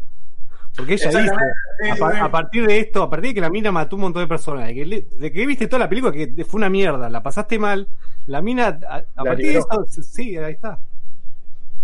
Es que, Es que- a ver, de vuelta, haciendo una película que sabes que tiene estos niveles de introspección, por ahí, ¿no? Eh, uno puede hacer el análisis de decir, ok, era, es la parte de ella que, que quiere salvar ese, e- e- ese, ese dejo, dejo de, de identidad de, de la Ah, mami, de idol. de la, de la misma, perdón, idol, ¿no? Es como, no voy a renegar de esto, esto existe, entonces elige salvarla, digamos. Mm. Es que también un poco pensando en esta línea de lo que les comentaba recién, pues me parece que Diego establece un punto muy realista y muy acertado en eso de que estas cuestiones existen en todas las culturas, las cuestiones como la maneja cada cultura. Y Seba, como bien decía, quizás la cultura japonesa eh, tiende a ser más rígida con esas cuestiones y con sus parámetros culturales. Y en Occidente, al día de hoy, 2021, medio que nos chupa todo un huevo. Yo me, acuerdo que durante los 90, por ejemplo, creciendo durante los 90, había como toda una novedad alrededor de la industria de ver la miseria humana, de cosas como La Corte del Pueblo, o que acá llegaba el programa de Jerry Springer, que después lo adoptó un poco Mauro Viale, con gente diciendo cosas grotescas y haciendo cosas bastante ridículas y no exactamente dignificantes en cámara y exponiendo sus miserias y sus cosas personales. Y, y Y todo, crónica, ¿no? Digamos. bueno, Shopping creo- TV, boludo. Crónica es como el Aleph de, de ese tipo de, de cuestiones, pero Sí, Zulma Mucho- Lobato, digamos. Y y eso que es, es más cercano en el tiempo, pero también los primeros realities que te mostraban gente duchándose, gente yendo al baño, gente supuestamente haciendo real, comillas, eso es falso, eh, en los realities, digo, ¿no? Sí, Eh, Real World, MTV, digamos. Uh, y, Real y World. Real Oh, World, Dios, ¿cómo? boludo, Real World ¿Cómo me MTV parece? de esa época, a comparación de todo lo que hicieron después, es el puto padrino, o sea, es Quiero mis sobriedad 15. pura. Quiero mis 15. todo- Ay, Dios, qué, qué época nefasta del TV. Bueno, pero digo, quizás yo me acuerdo que cuando era chico eh, eh, eh, veía como indignación a mi alrededor en otros canales de televisión de gente de la edad de mis padres que decía, ¿qué es esta mierda? Y hoy a nadie levanta una ceja, sabes que eso existe, sabes que existe Tiger King, digo, lo mirás 15 minutos, te, te divertís de, de esa gente extraña y después tu vida continúa. Y quizás los japoneses son más rígidos con eso, entonces eh, lidian con lo mismo, pero de una forma diferente y les termina pasando, pasando eso. Acá ya Castiga- como... Castigamos la ignorancia. Ah, exactamente. Sí, a ver, de vuelta, eh, por ejemplo, con, respecto a lo que dijo, con lo que dijeron todos, ¿no? porque ya estamos hablando de esto hace rato, es, yo, yo lo vi más que, si bien esto, el, el- el público de las idols es, es un público, no un público, digamos, el, el mercado de las idols es un público, es, es un mercado eh, medio eh, nefastoide, digamos, eh, de por sí, digamos, porque de vuelta, Una- esto una es una de carne, digamos, esta cosa de que la idol tiene que ser perfecta y en el momento que deja de ser perfecta se le encarna una uña eh, a ese punto, es tipo, deja de ser esta figura inmaculada.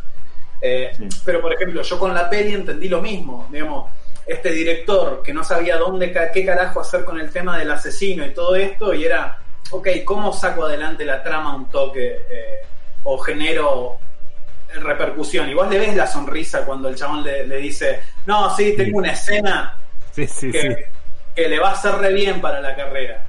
Y después le dice, tengo una sorpresa para después, como que el chabón se regodea, ¿no? Con eso. Claro, y entonces estaba este también, o sea, eh, reforzando todo este hecho de, de que, a ver, para, el- para el- esta cosa de la identidad, todos quieren algo distinto de ella, ¿no? Y claramente es- me lo vi más como un comentario de la industria, donde ella es carne para el asador, ¿me entendés? El chabón le importaba tres huevos su carrera, el chabón quería sacar adelante la serie y era, y bueno, vamos a meter una escena de abuso sexual si total la piba está entregada Sí, sí. porque quiere ser famosa y, y- y bueno, y allá fue, ¿me entendés? Eh, y sí, lo ves sonriendo perversamente porque sabes que lo que está escribiendo es horrible. De Es hecho- CSI Miami. Sí, sí. Boludo, yo pensé lo mismo, chabón. Pensé lo, tipo, ese tipo de serie, se renota que. Claro, y vos estás todo el tiempo queriendo gritarle a la piba. Es tipo, negra, es CSI, boluda. Tipo, no, no te la jugues tanto. Eh, de hecho, yo lo que estaba pensando también en, en relación a, a esa cuestión es que eh, es, es curioso la manera en la que los eventos posteriores de la historia se acomodaron para que lo, que plantea Perfect Blue sea más vigente ahora que en su momento, esto que estábamos diciendo, es más vigente ahora que eso. Sí, es como que el devenir de la sociedad y de cómo consumimos estas cosas y nos manejamos con las redes sociales, internet y todo eso, terminó un poco por el decantar de, de- de- de la humanidad, pareciéndose más a eso, de lo que las cosas eran en el 97, Y para mí tiene mucho que ver, y quizás a Seba le guste esto, pero con el consumo. No sé si con el metaconsumo. Sí, totalmente, aumentó, la producción aumentó. Claro, y además, eh, Mima, ¿qué, qué es? Es un producto, o sea, la gente no la consume como una persona. Eh, La despersonalización, el aislamiento, la falta de vínculo, que a ella se le viene el mundo encima y toda la presión y la plasta y todos quieren tironearle y sacar un pedazo de algo, y todos le exigen, vos no sos lo que debería ser permanentemente, tiene que ver con que ella es una cosa. O sea, prim- primero como idol, más protegida y más cuidada, y después como actriz, que la terminan de, de- desmantelar por todos lados, que ve gente en internet diciendo, esa no es la verdadera mima, y le están diciendo a ella cómo ella debería ser. Eh, que ya al principio la gente que le está viendo cantar, tipo a 20 metros, es irrespetuosa. Eh, el hecho de que mm, alguien escribe con su nombre en, en un blog en internet y, y la gente le contesta a esa versión. Nadie, nadie le pregunta a la flaca, che, ¿qué- ¿cómo estás? ¿Qué, qué onda? ¿No? O probablemente en algún momento ocurra un diálogo así, digo, no, no- no voy a la cuestión tan eh, literal de si alguien le pregunta o no. Las youtubers esto- virtuales, Dios mío. Bueno, es que al día de hoy, eh, esto que, que comentaba, que comentaba creo que Javi Eh, hace que, rato. no, no digas nada de las youtubers virtuales porque es todo lo que consumo.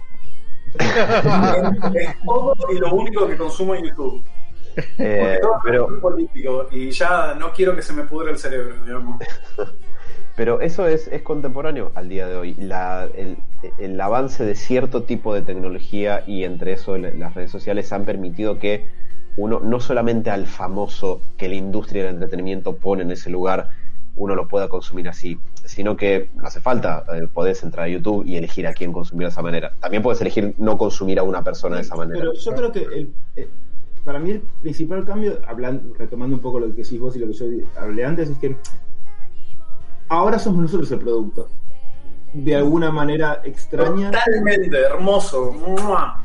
Es que eh, a- antes eras, co- eras consumidor nada más. Ahora con las redes sociales vos sos el producto, porque vos sos lo que se está vendiendo todo el tiempo. Y ahora, no sé, para héroes tenés que pensar, uy, no, pero pongo de fondo las cortinas de mi hermano o pongo este fondo de mierda porque, no sé, eh, puede quedar más cool, pero no puedo mostrar que, no sé, me estoy comiendo una empanada porque no queda bien y si, lo, si me importaron algo, ¿no? Pero, pero he visto un montón de gente que, que, que, que vos la ves tipo todo el tiempo feliz, no sé qué, publicando boludeces, vos te juntás con ellos, tiene una cara de ojete increíble, pero tan 15 minutos para sacar la foto de una puta media luna que, que, se, está- que, que- que se, que se Ok. enfría. Me- ¿Para qué? No, pero no seamos ninguno de nosotros. No nos estamos agarrando contra las medialunas, hay que Me- aclararlo. sí, primero. No, al contrario. Eh, No. segundo, segundo, me recordó una frase. de algunas del abuelo. No, no, me pero al recordó, me contrario. recordó una Nunca- frase muy vigente con mis amigos que decía: Todo el mundo te dice estás gordo, pero nadie te dice gordo, ¿cómo estás? Ah, Me encanta. Muy bien. Yo cerraría una remera. Tengo ganas de seguir hablando, pero cerraría el programa acá con esa frase.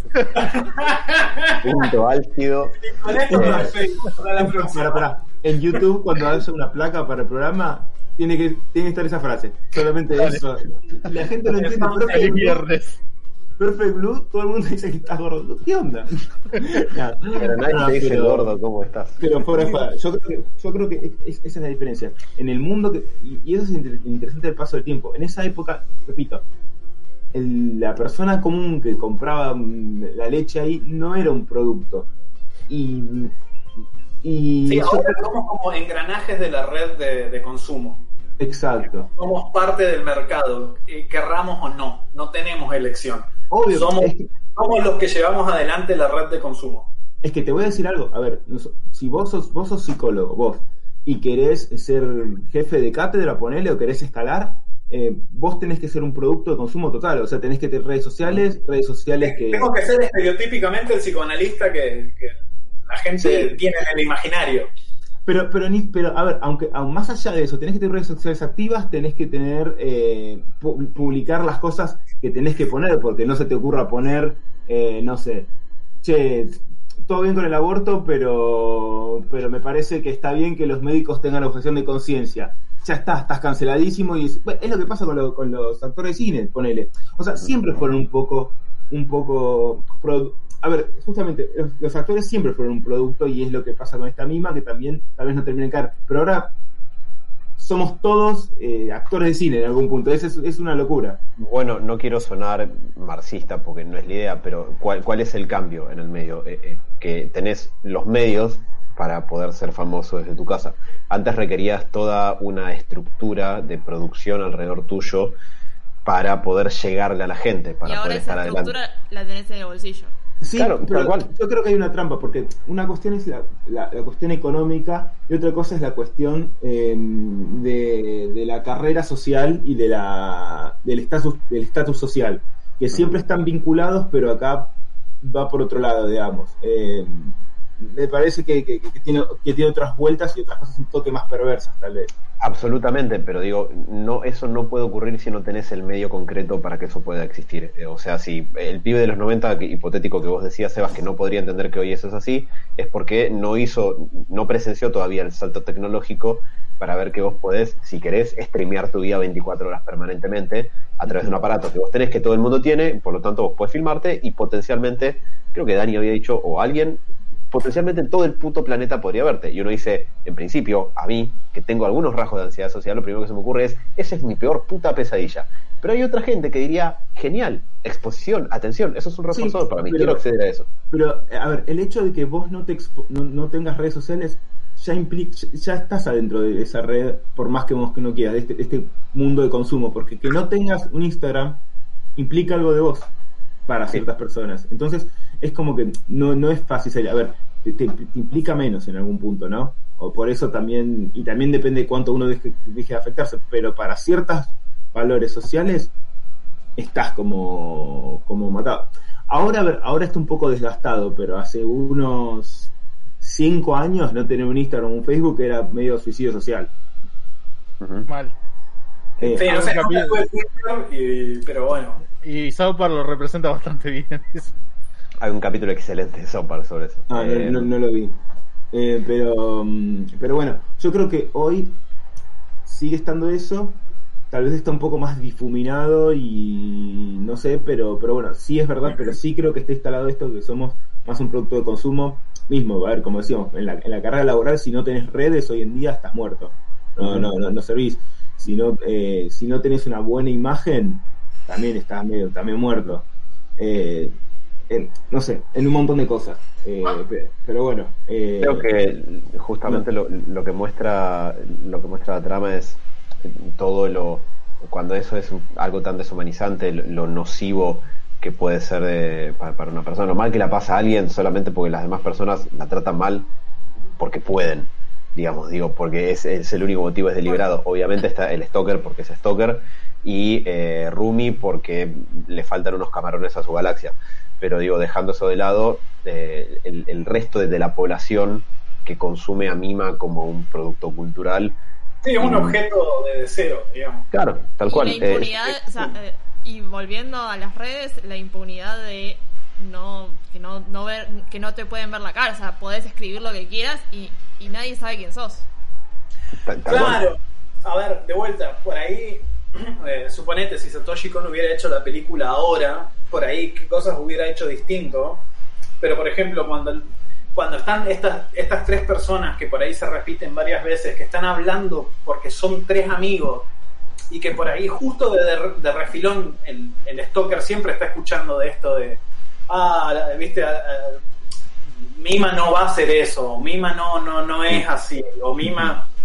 Eh, básicamente es un análogo del, del ejercicio de opinología que hacemos todo el tiempo al aire, eh, ¿cómo se llama? Que, ok, uno en, la inocencia de- de- de- del día a día, uno no puede estar controlando el, constantemente el flujo de la información que, que uno dice o no, eh, digamos, pero de vuelta, como dice, como dice Dani, digamos, es la impunidad, digamos, de, de dejar, por ejemplo, el, de, de vuelta, desde la inocencia de, ok, esta tal persona se está suicidando en la carrera o, o no haría esto, lo que sea, hasta la impunidad del, ¿no? del deseo de muerte que hoy lo vemos en los comentarios de YouTube, Instagram, Twitter. Eh, Kathleen Kennedy era el cumpleaños y era gracioso ir a los comentarios porque era ver como todo el mundo, oh, ojalá te mueras, hija de puta, reinaste Star Wars. Y a, y a mí A que veces- me cause gracia es repugnante, digamos, porque es tipo, porque de vuelta ya la deshumanicé con- completamente a, a Caitlyn Kennedy. digamos, Peor, porque- a ver, peor, hay gente que, que no hizo nada. A, le- hablamos, siempre ese ejemplo lo sacamos, lo sacamos del ojete porque, porque es muy visible. La, la actriz que hizo de Skyler en Breaking Bad, eh, Ana la- Gal. claro, la gente la puteaba por lo que hacía el personaje en la serie. Sí. Era- es un, un nivel de delirio que es como. Bueno, ahora a Wyatt Russell eh, haciendo de, de US Agent. No sos el Capitán América. Y no, papi, es un actor. O sea, no es el Capitán América. Igual, para el favor del Pero pu- igual no es el Capitán América. A- Además, a, fa- a favor De del los público. cómics, la concha de tu madre. A favor del público, me voy a poner a favor del público. Esto pasaba desde los radioteatros de la primera época. Bueno, claro, también. que se la agarraban con los malos. Los, que- los, ac- los actores que hacían de malos, y tipo, eh, la con... Y eso O sea, también tiene que siempre ver pasó. con un poco del, del efecto y lo bien realizado que está la ficción de algún punto.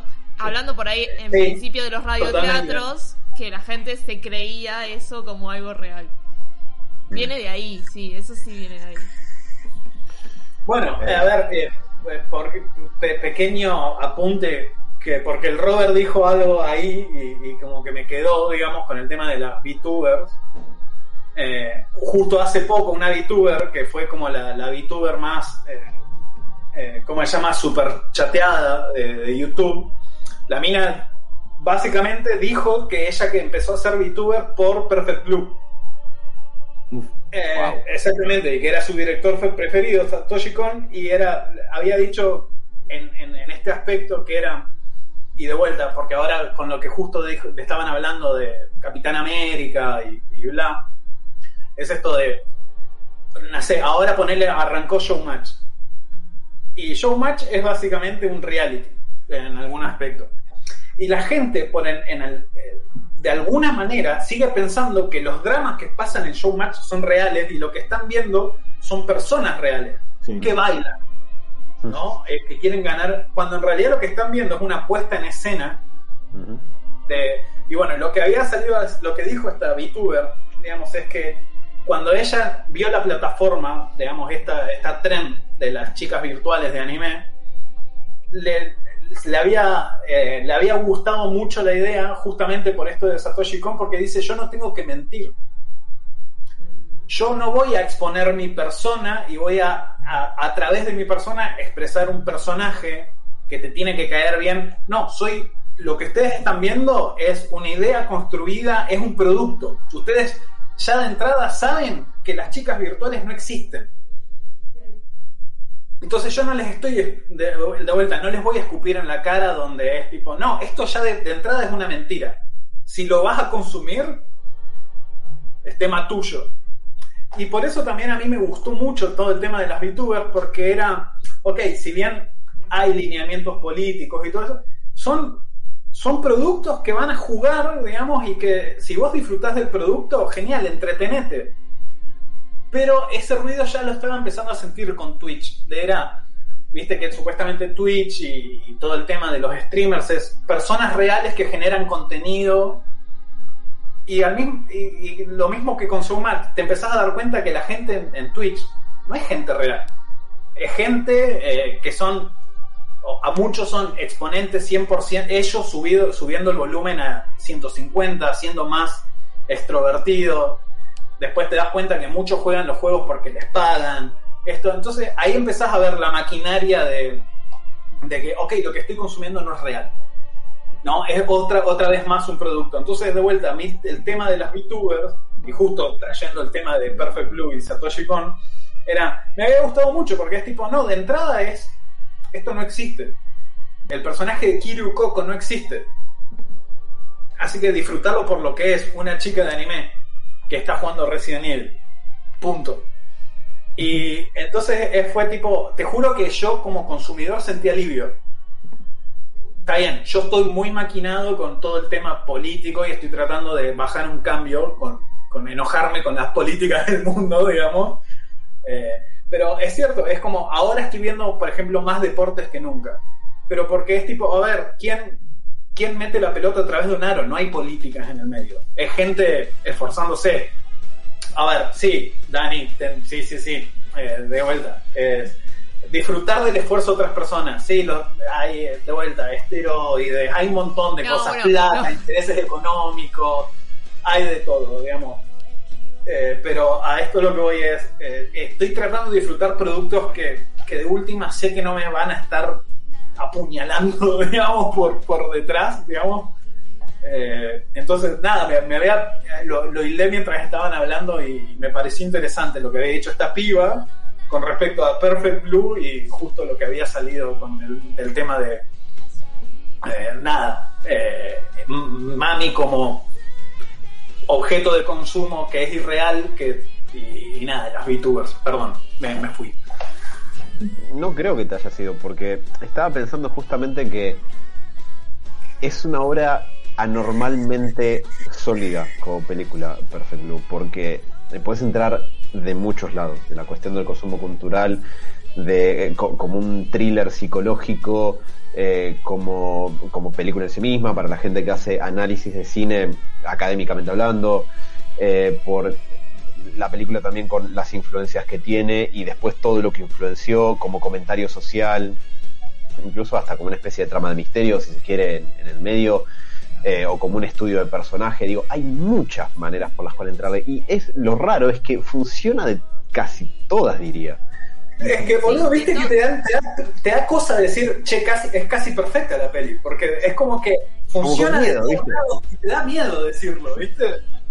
Sí, eh, yo no la quiero, porque estamos hablando de un tema muy interesante, no, no la quiero cortar ni, ni pudrir, pero eh, en el momento en el que eh, tomemos un desvío de, de lo que venimos charlando, quiero hacer una pequeña mención aparte por el tema de la banda sonora, porque es extraordinaria. No sé si no sé si es el momento, si les estoy sí, sí, el asado. sí. No, eh, no, no se puede creer. La, va, o sea, sí, obviamente se puede creer.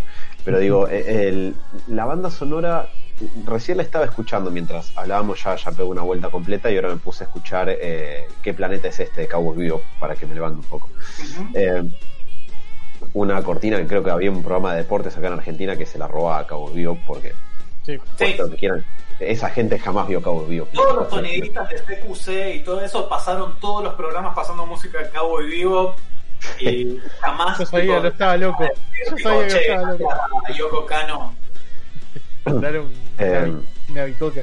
Pero eh, la banda sonora de Perfect Blue que ahí la, la estuve escuchando es eh, tiene el, punto justo entre generar, eh, o sea, acompañar lo que está pasando, pero también amplificar cierto tipo de ambiente. Porque, por ejemplo, si uno deja el OST corriendo y lo escucha, están las canciones de las idols, por ejemplo, del principio, y son canciones pop, son tipo alegres y coloridas y todo lo que vos quieras. Y hay momentos donde la trama se pone extraordinariamente siniestra, donde por ejemplo Mima está viendo que alguien está eh, escribiendo un blog, pero que es la persona que escribe eso es- la, vigiló todo el día y sabe todo lo que ella hizo. Y eso visualmente ella es súper siniestro, pero la, o sea, por la manera en la que está mostrado, pero la música lo amplifica bastante y bastante bien. Y mm, la manera en la que, en la que eso funciona, o más bien la manera en la que la música está escrita, hace que sea muy efectiva incluso sin la escena. O sea, la música logra transmitirte eso y tiene un uso de, o sea, es un tanto electrónica de fines de los 90 que a mí eso por lo general no suele gustarme tanto, pero acá está todo está bien empleado. Es como salvando Es, las es un buen recurso, independientemente de si te gusta o no, digamos, Sí. como música, eh, sirve como recurso para contar la historia que estás queriendo contar o hacer la película o la obra que... Aparte, Sí, es como una película donde no podés escindir los elementos uno del otro, ¿no? No. Es-. Lo, lo que hace también eh, la, la banda sonora es amplificar toda la angustia que te genera la escena. Sí. Porque Sí, sí, sin, sí. sin la música no es lo mismo. Mm, Definitivamente. De acá a la China, sí, sí, sí, sí, eh, totalmente. Y de hecho estaba como, mientras iba pensando algo para, más que, que para decir simplemente, es muy buena, que lo es. Pero la manera en la que se acopla, porque tiene muchos, eh, muchas, eh, digamos, eh, muchos feelings, una cuestión atmosférica que varía mucho de escena a escena la película. Y me imagino que debe haber requerido eh, mucha cintura de parte de quien compuso la banda sonora para que la música pueda acompañar también todos esos cambios. Porque No, no iba a decir algo más. Termina. Eh, no, no, solamente eso, que hay partes en las que eh, Mima es una idol, la música acompaña eso. Mima está siendo stalkeada y alguien vigila todos sus movimientos, la música acompaña eso. Mima se siente realizada porque está triunfando, la música refleja eso. Mima está medio sintiéndose mal y el mundo se le viene encima porque no tiene vínculos reales y todos quieren tironear un pedazo. La música refleja eso. Y no debe ser fácil de lograr. No, y lo que te iba a decir, el contraste entre esa música pop de la idol a la angustia de, de las situaciones hace que Mm. esa, esa música que, que refleja las escenas dramáticas sean aún más dramáticas, porque por el contraste que tiene con el inicio que es super pop, digamos. Mm, Absolutamente. A, eh, a mí, y me, algo lo había dicho fuera del área, obviamente estoy de acuerdo, la música me volvió loco, pero me llamó la atención eh, tipo, el recurso que, que dijo, wow, en el momento de la violación de, del creepy, usan una música recontra arriba, pero recontra arriba, y, y, y eso genera tal no solo la cripez, pero también te, te ayuda mucho para el momento de acción. Y creo que si vos me preguntabas a mí, que no sé nada de música, no sé si hubiera elegido tipo un tema súper. Porque si vos después lo escuchás afuera, es tipo, es re arriba. Después otro, me- otra, otro momento que dije, guau. Pero ya para la segunda vez cuando la vi, es la primera vez la escena de violación, la, la música que usan para el striptease, cómo arranca y cómo va mutando, que, que va igual a la escena que es ella que empieza como a, empieza a bailar y cómo la música va acompañando de manera perfecta, cómo va mutando toda esa escena. Eh, de, acuerdo, de acuerdo con ustedes que es excelente. Y sí, me parece, no- es difícil decir algo que es perfecto, pero no sé, no Sí, sé qué otra definición. Es espectacular, acompaña muy bien eh, todo lo visual de lo sonoro. Totalmente. Mm, sí. Yo no me considero alguien que se espante fácilmente, pero a- ahí, digamos, al principio, cuando, cuando ella está viendo el, el blog, hay un pasaje de, nada, ella viene haciendo su, su día, va a comprar la comida para los pescaditos, la, la leche marca la vaca. Es Llega- bueno, en el supermercado suena la música de, de ella. Sí. Sí, el tema pop de, de fondo. sí. Mm. Ahí mostrándote un poco lo berreta que decía Javi de dónde estaba ella, que no era la número uno. Claro. Y mm, bueno, llega a la casa y dice, ah, qué bueno, una página web, ¿qué es esto? Y, y por ahí empieza a leer y dice, ah, hoy eh, yo que soy Mima hice tal cosa, fui acá, me bajé con el pie izquierdo del, del subterráneo y este, el otro, y, y de golpe los planos empiezan a ser más cercanos. Ah, bueno, está bien, está escrito en calle, yo no entiendo un carajo, pero digo, entiendo que hacen zoom sobre el texto y la cara de ella, y el texto y la cara de ella, y, y la cara le va cambiando, y se empieza a preocupar, y, y la, la leve música ambiental que venía antes empieza a caerse, y empieza a, a sonar esta cosa rítmica medio perturbadora de fondo. Claro. sí. Y yo me, y esto lo digo a favor de la película, me quedé esperando un jumpscare, porque era como el recurso más obvio, que nunca llegó. No, yo no, le- yo no lo esperé, tipo, no, pero puede ser, es verdad, es verdad. es que Aparte estás mirando la ventana todo el tiempo porque pensás que el chabón está afuera como Está ella. Claro. Y Exacto. jamás en, ningún momento de la película te dijeron que el chabón la estaba viendo en su habitación. Pero vos estás esperando que no... Y eso hace que la atención alguien toque la ventana haciendo tac, tac, tac. Claro, tal cual, y me, me pareció genial cómo eso está, está manejado, e insisto, me puso súper tenso y nervioso, y a mí eso no me pasa tan seguido. Incluso Eh, que vos estés esperando eso, que nunca sucede, te deja incluso peor. Sí, no se rompe la tensión nunca, quedas como, tengo que descargar esto, ¿viste?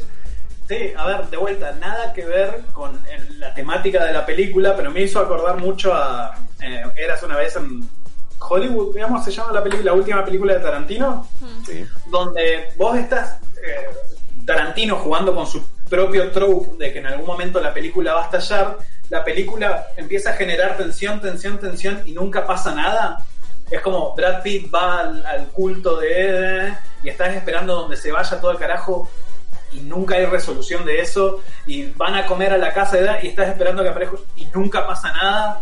Y la película, a mí, la parte que me gustó de, esto, de Once Upon a Time in, Hollywood, era eso, que era Tarantino jugando con su propio tropo de generar tensión y nunca resolverla, y vos terminás toda la película así, cuando al final hay, ¿no? Hay como un, una se, se va todo al carajo, digamos, pero eh, viste que te deja esto de Si te deja como pendiente. Y bueno, y entonces. sí, sí, sí, sí, sí. Me armaste todo este suspenso, co- cortalo con algo, me, hace mal, necesito descargarlo. Es que de vuelta, es cuando te dicen esto de el, el- el aire está tan espeso que lo podés cortar con un cuchillo. Sí. Bueno, esta película es es eso, te juro, yo terminé cansado y era la tercera vez que la vi, digamos. Eh, y después encima, después me quedé hablando con Caro como hasta las 4 de la mañana, eh, porque, viste, terminás con esto, este bagaje de ideas. Eh, porque aparte, de vuelta, te hace... Querés encontrarle la resolución, tanto pa- para la película como personal, como querés resolver la emoción, digamos, vos. Es imposible, es imposible como que no te interpelen, a- o sea, te obliga a sí o sí que tenés que pensar. Es una peli tipo que sí o sí, Sí. no la puedes verla tipo porque es imposible. O sea, a- algo te va a dejar en algún punto. Claro, por eso la Por, quería las- hacer por todos, Dani. por todos estos recursos que, que venimos nombrando, me parece. Claro, viste que ah, estamos pre-programa y Dani dice, no, la, la terminé de ver hace un toque y te juro que es esta cosa de, pues, yo, bueno. yo la, la vi ayer y, y la verdad que no me pude ir a, Yo la terminé de ver, perturbado. no sé, 15 minutos antes de que empiece el programa. Dani, ¿estás bien? ¿Viste? Con la mirada perdida. como, sí. Ponele que estoy bien, todavía no entiendo mucho de qué va la película. Claro, pero viste que recién hablando es como cuando terminás de resolver la emoción, no te vas a ir a dormir angustiada, es como, No, ok, y- e incluso La podés. creo que eh, si no, o sea, si no hubiera hablado con ustedes un ratito antes de que empiece, o sea, algo hubiera sucedido que me hubiera quedado hablando con, con mi, con mi marido, porque, digamos, o sea, con algo tenés que cortar la tensión de la que la película te genera, sea, o sea, seas vos o, o sea, en algún punto tenés que cortar porque si no es imposible seguir con tu vida normalmente. le tenés que dar un cierre a la emoción posta. Es, eh, por, por eso es como, de vuelta, y volviendo a algo que había dicho que, que, que me había parecido muy genial, que es tipo, vos estás esperando todo el tiempo en las pelis, ¿no? Esto que habíamos dicho de armar el puzzle, de encontrar, eh, y es tipo como muy estereotípicamente de Hollywood ahora, es vos estás esperando el plot twist. Y con esta peli, como que siento que vos sabías cuál era el plot twist todo el tiempo, pero estabas pidiendo que por favor te lo den porque no das más de la angustia. Sí, es sí, tipo, una no, no, por Dios, constante. dame el plot twist ya, que necesito saber qué es real y qué no, y necesito que esto termine porque necesito resolver un poco de la angustia que tengo adentro. Sí, yo te juro, minuto 30, 40, miro, eh, obviamente en madera, miro así y digo, boludo, falta un montón todavía, por favor. que- y después me y después dije, dura nada más una hora veinte. En en ese momento me di cuenta de esas dos cosas, como la concha de la lora, que es algo muy bueno de la, de la película, habla muy bien. no, cuando de vuelta, cuando está esa escena del interrogatorio. Suerte que y- dura una hora veinte, porque si no, que tenés dos horas y media de ese, ese sufrimiento No, no, constante que no nunca hay se manera. Y además sería No Eso, tipo, si Con te sostiene una, eh, tipo dos horas y media con esta tensión o con todas estas sensaciones que venimos describiendo hace hora- eh, no sé, una hora, hora y media, eh, es un genio. Ya la película es una bestia, así Sí. que imagínate, no, no, eh, la verdad que coincido con ustedes de que en algún momento hay que sacarte todo lo que acabas de ver. Eh, sí, y de vuelta, eh, por ejemplo, eh, a mí, mi escena fue cuando estaba la escena de interrogación y, y- y esto de, ok, no, ella tiene personalidad múltiple. Mm. Y el, el alivio que sentí, porque era, ok, acá está el plot twist, sí, ella está loca, Para, acá, por Pero, favor. boludo, pero, pará, pero no te pasó, a mí me pasó lo mismo que vos y después que me volvió a otro cachetazo, que es cuando se cruza la actriz y dice, doctora, y digo, no, pará, entonces todo lo que pensé antes me está cagando. Y tipo, no, y al y es como, y bueno, pará, y pará, y cuando resolvés eso, que sí, bueno, al final la mía, tipo, me parece que está alucinando, te viene la escena de la violación, y cuando vos decís, no, esto es real, al final de esa escena que tipo la volvió a ver y la, eh, la mina, eh, vos ves que dicen corten, entonces, che, esto era una película, entonces no se la violaron, tipo, o no llegaron a violarse. Como, tipo, todo el, mo- todo el tiempo es cachetazo para acá, para allá, para acá, y no Sí, sabes sí, qué sí. pasa, tipo. Es esto, Lo tipo, por esto, favor, dame el plot twist ya que no aguanto más, digamos. Bueno, de, de hecho, en, en relación a, a esto que creo que comentaba Diego recién, de, de que es una película que te hace pensar sí o sí, eh, la- el último tercio, no sé, los últimos 30 minutos, 40, eh, no, o sea, no hay forma de que puedas ver la película, que puedas seguirla, si no estás mirando lo que pasa y tratando de, de seguir lo que la trama te va mostrando, porque es donde empieza esta especie de mamushka de giros de trama, uno atrás de otro, como cachetazo, que eh, donde parpadeaste o te, te distrajiste un poco, chao, o sea, no es rascacielos con Dwayne La Roca Johnson, ¿no? Digo, digo independientemente, independientemente de lo que uno ¿Con piense, de- citarlo? no sé, fue lo primero que vino a la lo cabeza. nombramos en el programa, Sí lo nombramos, boludo. no No lo nombramos hoy, la verdad, ahí vamos bien. No, no pasa nada. Hay, hay un, hay un beef con, con Dwayne. Eh, y Diego no es su más grande fan, o quizás sí, y todavía está no elaborando. lo. No, no, eh, Diego, te Capaz banco soy el stalker, el stalker, ¿viste? El. eh, me Soy- pasa soy La Roca, y hoy estoy levantando La Roca y no lo entiendo, boludo. No, no, no, no. que- que no, no lo entiendo. Es como todas las películas son chotas, él no lo compro como persona. Está Gracias. claramente pasado de esteroides, pero es el ejemplo a seguir. Sí, sí, No, sí. Es como que no me cierra toda esta alabanza que hay alrededor de la roca y vos eh, me siento re en la vereda de enfrente con ese chabón. Bueno, Es- como no, esto no es una película con la roca, eh, tenés, que, tenés que seguirla así o sí. Incluso el, el análisis más, más choto y, y reduccionista y corto que, que hagas te va a requerir que le prestes atención y que trates de pensar algo. Sí, sí, no hay Eh, chance. No, no es una peli que. No, sí, eso. No, que no, no puede ser que no la analices. Si en, si en algún momento desconectaste la película, lo más recomendable es que la dejes mirar. Que no te va a pasar, no creo que pase eso. No. Pero, pero porque la película es tan buena que es imposible de que, de que no te enganches. A mí me, me encantó eso. Ah, ah, Sí, una, sí. una cosa. Sí, eh, Sí. Se- Seba se tiene que ir, muchachos. Perdón que corte las cosas así nomás. Eh, y nosotros también deberíamos cortar el programa porque ya son dos y media de Pero no hablamos de la animación. no, Porque verdad, No, es verdad, es verdad, es no, nos quedó la, la rompe también. Imperdible película. Así que- la verdad Sí. que es. Súper recomendada, chicos. eh, como Para si sufrir, con programa. No, Eh, eh, pe- pequeña cosa, yo ahí les dejé el video que les pasé a, a Sebas y a Alan. Véanlo porque de vuelta, Satoshi Kon todo lo que hizo lo hizo en 10 años y se murió. Entonces son cuatro pelis nomás que hizo.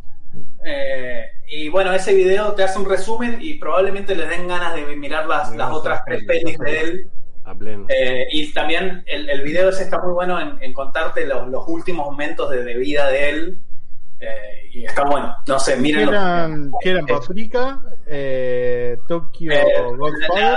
actriz milenaria, Paprika, Tokyo Godfathers y después un anime que se llama Paranoia Ancients, que es tipo. eh, si te lo quiero explicar, no puedo. Es muy, es muy de la mano de, de esta peli. Eh, son 11 capítulos eh, y de vuelta van a, se van a sentir mal. 11 capítulos. Eh, Uh, lo Ese quiero capítulo ver son uno tras otro. Maldito con. sí, sí, sí. Eh, el, el video. No va a haber más. El video, eh, para referencia, se llama The Satoshi Kon Problem, como el problema Satoshi Kon. Está subido a una cuenta de canal de, alguien- de a un canal de YouTube que se llama Steven, Steven, con B corta y M, que no nos conoce eh, y jamás va a retribuirnos este acto de generosidad, pero el video que este está bueno. Podemos después publicarlo, así que Sí. así estén Eso también. a las redes. Pero nada, se los recomendaba a ustedes porque de vuelta es un tipo súper interesante que lamentablemente murió y, y de vuelta es esta es de filmografía de cuatro pelis nomás, digamos, y es como que nada, e- esta peli te da el- a entender que nada, son buenas la- las otras tres que les quedan. Son en otra vena, de Millennium Actress es más eh, un drama eh, sobre una, de, de vuelta, una, un drama de época. Paprika es el delirio de Pepa de Inception, digamos, es, está buenísimo. Personalmente Eh, es de las más recomendables para mí. Eh, Claro. Sí, es sí, sí. Muy es mucho más liviana, pero al mismo tiempo tiene, maneja estos niveles de abstracción. Eh, Tokyo Godfather supuestamente es la comedia de Satoshi Kon, pero si te, si te cuento que es tipo de tres crotos que se encuentran a un bebé en Navidad y tienen que devolverlo, y decís, ay, no, no es cuán feliz es esto. Y es, sí, es tanto comedia como el chabón puede llegar a escribir, ¿no? Eh, Hasta acá llegó el nivel de comedia, es de acá para abajo. Claro, sí, totalmente. Eh, pero nada, son cuatro pelis, así que a ustedes y a, los- a la gente que los escucha, tipo, se las súper recomiendo. A todo Pero bueno, esto, gente, Robert, sí. eh, batimos nuestro propio récord, creo. 4 horas 13 Sí, creo no. al aire la en. YouTube. Nice. Gracias por aguantarnos la gente que se quedó mirando y bueno, la gente que La variable que falta. Mati. que, Mati, que Mati no se tiene que ir a comer más temprano, aunque nosotros también No, deberíamos. encima le re gustó. Es una pena que no esté. Sí, fuera de joda. Hoy estuvimos bastardeando diciendo, esta es la cosa favorita de Mati, todas mentiras, por cierto, pero esta película me gusta de verdad. A esta en particular sí le había gustado. Y eso que bueno. no tiene ninguna historia de amor. Sí, Uh, la verdad. Y no, no parece Lady Gaga tampoco. Javi, Javi lee saga, así lo bardeas con eso también.